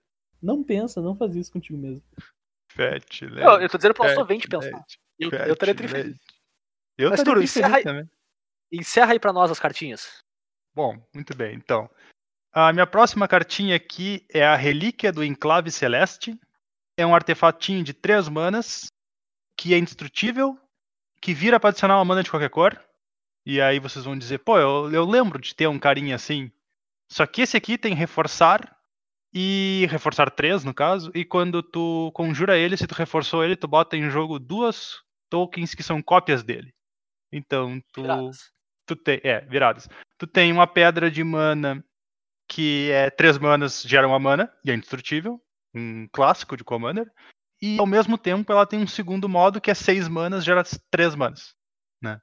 No caso, tem É, três tu, pedras. tu, tu tem o 3 mana lingote de aço negro, 6 mana guilda de Lotus, né? É, exatamente. É, cara, eu achei uma carta bem bacana. É, obviamente, só um power creepzinho em cima do lingote aço negro, mas beleza, acontece. É útil para quem já usava o lingote, tem um segundo. Esse segundo tem um modo adicional que é bacaninha. E é isso. Cartinha de Commander, 10 de 10. barbadinha, exato. Não tem muito erro. E por último, para fechar, porque Zendikar é uma edição de terrenos, ah, e eu posso ou não ser uma pessoa que gosta bastante de jogar com esses decks de controle que não fazem nada. Eu trouxe um terreno que é os Ermos Rastejantes. Ele entra em jogo de pé, que é vantajoso, vira e adiciona uma mana incolor, que é razoavelmente problemático, né? Porque não é mana colorida, mas tudo bem. Agora, Celso. a... ah, é, exato, mas é, é um custo, é um custo. O Chan dele tá na habilidade dele, que são quatro manas quaisquer, pra te colocar dois marcadores mais um mais um nele. E em seguida tu pode fazer com que ele se torne uma criatura 0-0 do tipo elemental até o final do turno. E ele ainda é um terreno. Então, é uma mainland bem diferente do normal, porque, ah, primeiro, ela cresce, certo? E segundo, porque tu pode ativar a habilidade sem transformar ela. Então, se tu desconfia aí que tu tá jogando contra um deck que pode matar ela, dependendo de quanta defesa ela tem, certo? Tu pode ativar essa habilidade toda vez que tu tem mana disponível na passada do teu oponente, para ir crescendo ele até que ele se torne uma criatura que tipo vai matar teu oponente em três ataques, do- dois ataques, por exemplo. E, cara, é o tipo de lugar ideal pra ti colocando tuas mana que estão sobrando enquanto tu tá tentando controlar o jogo, tipo, hard control mesmo. Sim. Então, eu, eu, eu tenho que admitir, eu gosto desse. Eu não gosto quando só existe esse tipo de deck, mas eu gosto quando esse tipo de deck é um deck possível. O deck de controle mesmo, certo? E eu tenho jogado. É, eu tenho jogado histórico com um deck Azorius Control. Não é nem de longe o melhor deck do formato, mas eu gosto. E, cara, naquele deck esse terreno aí poderia entrar com uma beleza. Se desse pra jogar com ele no T2 também ia ser interessante. Desconfio que não vai dar, mas ia ser interessante. Cara, lembra muito a Ravina, né? No sentido de ser uma mainland que vai crescendo e vai colocando pressão no teu oponente quando tu tá com as tuas bases cobertas, vamos dizer assim. Sim. E bota uma pressão crescente, assim. É bem, bem Pois é. mesmo. Eu gosto bastante da ideia que tu não precisa, Transformar, né? vamos dizer assim, é, tu não precisa abrir a, abrir a guarda com ela. Tu tá sempre reservadinho até o momento em que tu pode começar a atacar o oponente de verdade. Perfeito. É uma carta bem interessante mesmo. Eu li o Flavor rapidão, eu li Zendikar é esquisita. Na verdade, Zendikar é inquieto, mas é esquisita também. É esquisito também. é isso aí, né, pessoal? Passamos por todas as cartas que a gente separou aqui, que são interessantes, né? Que a gente quer destacar.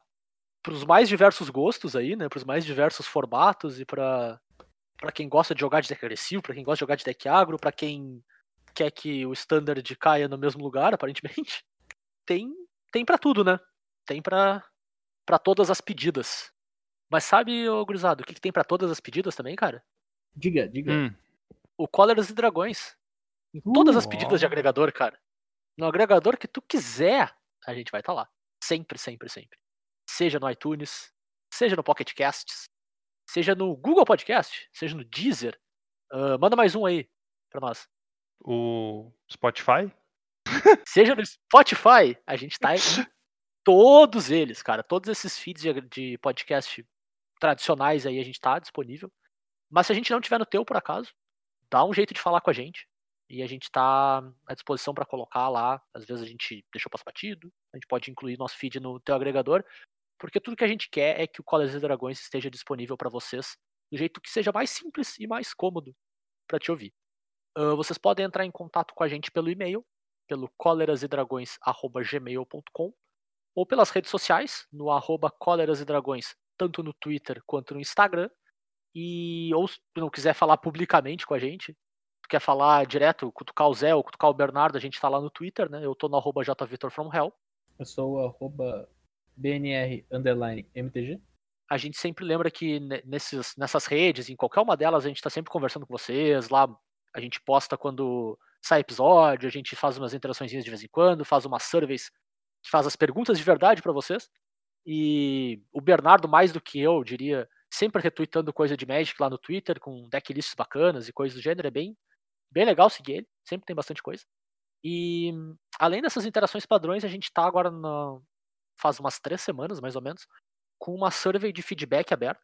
Com- Como a gente completou um ano de podcast um tempinho atrás, a gente queria co- coletar de vocês alguns feedbacks, algumas perguntas importantes que a gente quer para seguir aprimorando o, o cast, né? A gente vai deixar aberta ela por mais essa semana. Antes da gravação do próximo episódio, a gente vai fechar, então vai ser a última semana que ela vai estar disponível para vocês responder. E, cara, responde lá para nós, é bem importante. Caso tu prefira falar por lá em vez de falar direto com a gente, né? É um, é um mecanismo anônimo e que tipo, tu não precisa ficar pensando muito no que tu quer dizer, já tem as perguntas prontas lá, é só responder. A maior parte delas é pergunta de múltipla escolha, então é bem, bem direto ao ponto, assim, não tem que descrever muito, sabe? E, cara, é um feedback que é bem importante pra gente. São várias perguntas que vão ajudar a gente a sempre estar aprimorando e crescendo o produto, entregando para vocês o, o conteúdo do Cóleras e Dragões com a maior qualidade que a gente puder e que mais interessa de fato ao que vocês estão a fim de, de escutar, ao que vocês estão a fim de, de aprender mais sobre o jogo, né? Acho que é isso da survey, né? Por isso, vocês têm alguma coisa adicional, alguma coisa que vocês querem descobrir? Não, acho que as perguntas que a gente colocou aí já são. Já é bastante, já é bastante coisa, apesar de ser considerável curta, a gente já tem um monte de informações que a gente tá curioso pra saber, então respondam a survey se possível, vai nos ajudar. E relembrando, ela é anônima, então não, não precisa ficar com vergonha não, pra lá responder. Isso é verdade. E além disso, né, lá na, na survey tem um espaço para vocês fazer uma pergunta pra gente. E semana que vem, durante a gravação, a gente vai ler essas perguntas e responder aqui. ah, com disclaimer que esse podcast é um podcast family friendly. Então, se houver xingamentos e avacalhações muito pesadas, a gente pode censurar um pouquinho a escrita, mas a gente não vai se abster de responder a pergunta. Então pode mandar qualquer pergunta pra gente. Você Qualquer acha uma que mesmo. pi, pi, pi, então pi, pi? Interrogação. Acho. Acho. Ah, bom, a pessoa que fez essa pergunta vai saber qual é, né? Não tem Pô, é como não verdade, saber com tantos pi assim, né? Então tudo bem. No final das contas, quem perguntou vai obter sua resposta. Exatamente. E esse foi o nosso review de Zendikar Rising, essas nossas primeiras impressões, as mecânicas e as cartas que mais nos chamaram a atenção aí para os mais diversos formatos. E, cara, concorda com a gente, discorda da gente, achou que faltou a gente falar de alguma cartinha, manda mensagem lá pra gente, que a gente vai estar sempre interagindo com vocês. E a gente volta na semana que vem com mais um Cóleras e Dragões. Valeu, abraço. Cortou pra mim o que aconteceu? Dá tchau, Bernardo. Valeu, tchau, tchau. Falou, galera. Cara, eu tenho muita vontade de deixar esse silêncio grandão e tô mandando o Bernardo dar tchau. Não, é que É tipo Ah, mãe tá falando com as crianças. Dá tchau pras visitas, Bernardo. Quer saber de uma coisa? Ah, Vai estar no áudio que vai chegar pra ti, que caso tu queira escolher deixar. 10 de 10. Adoro. Perfeito.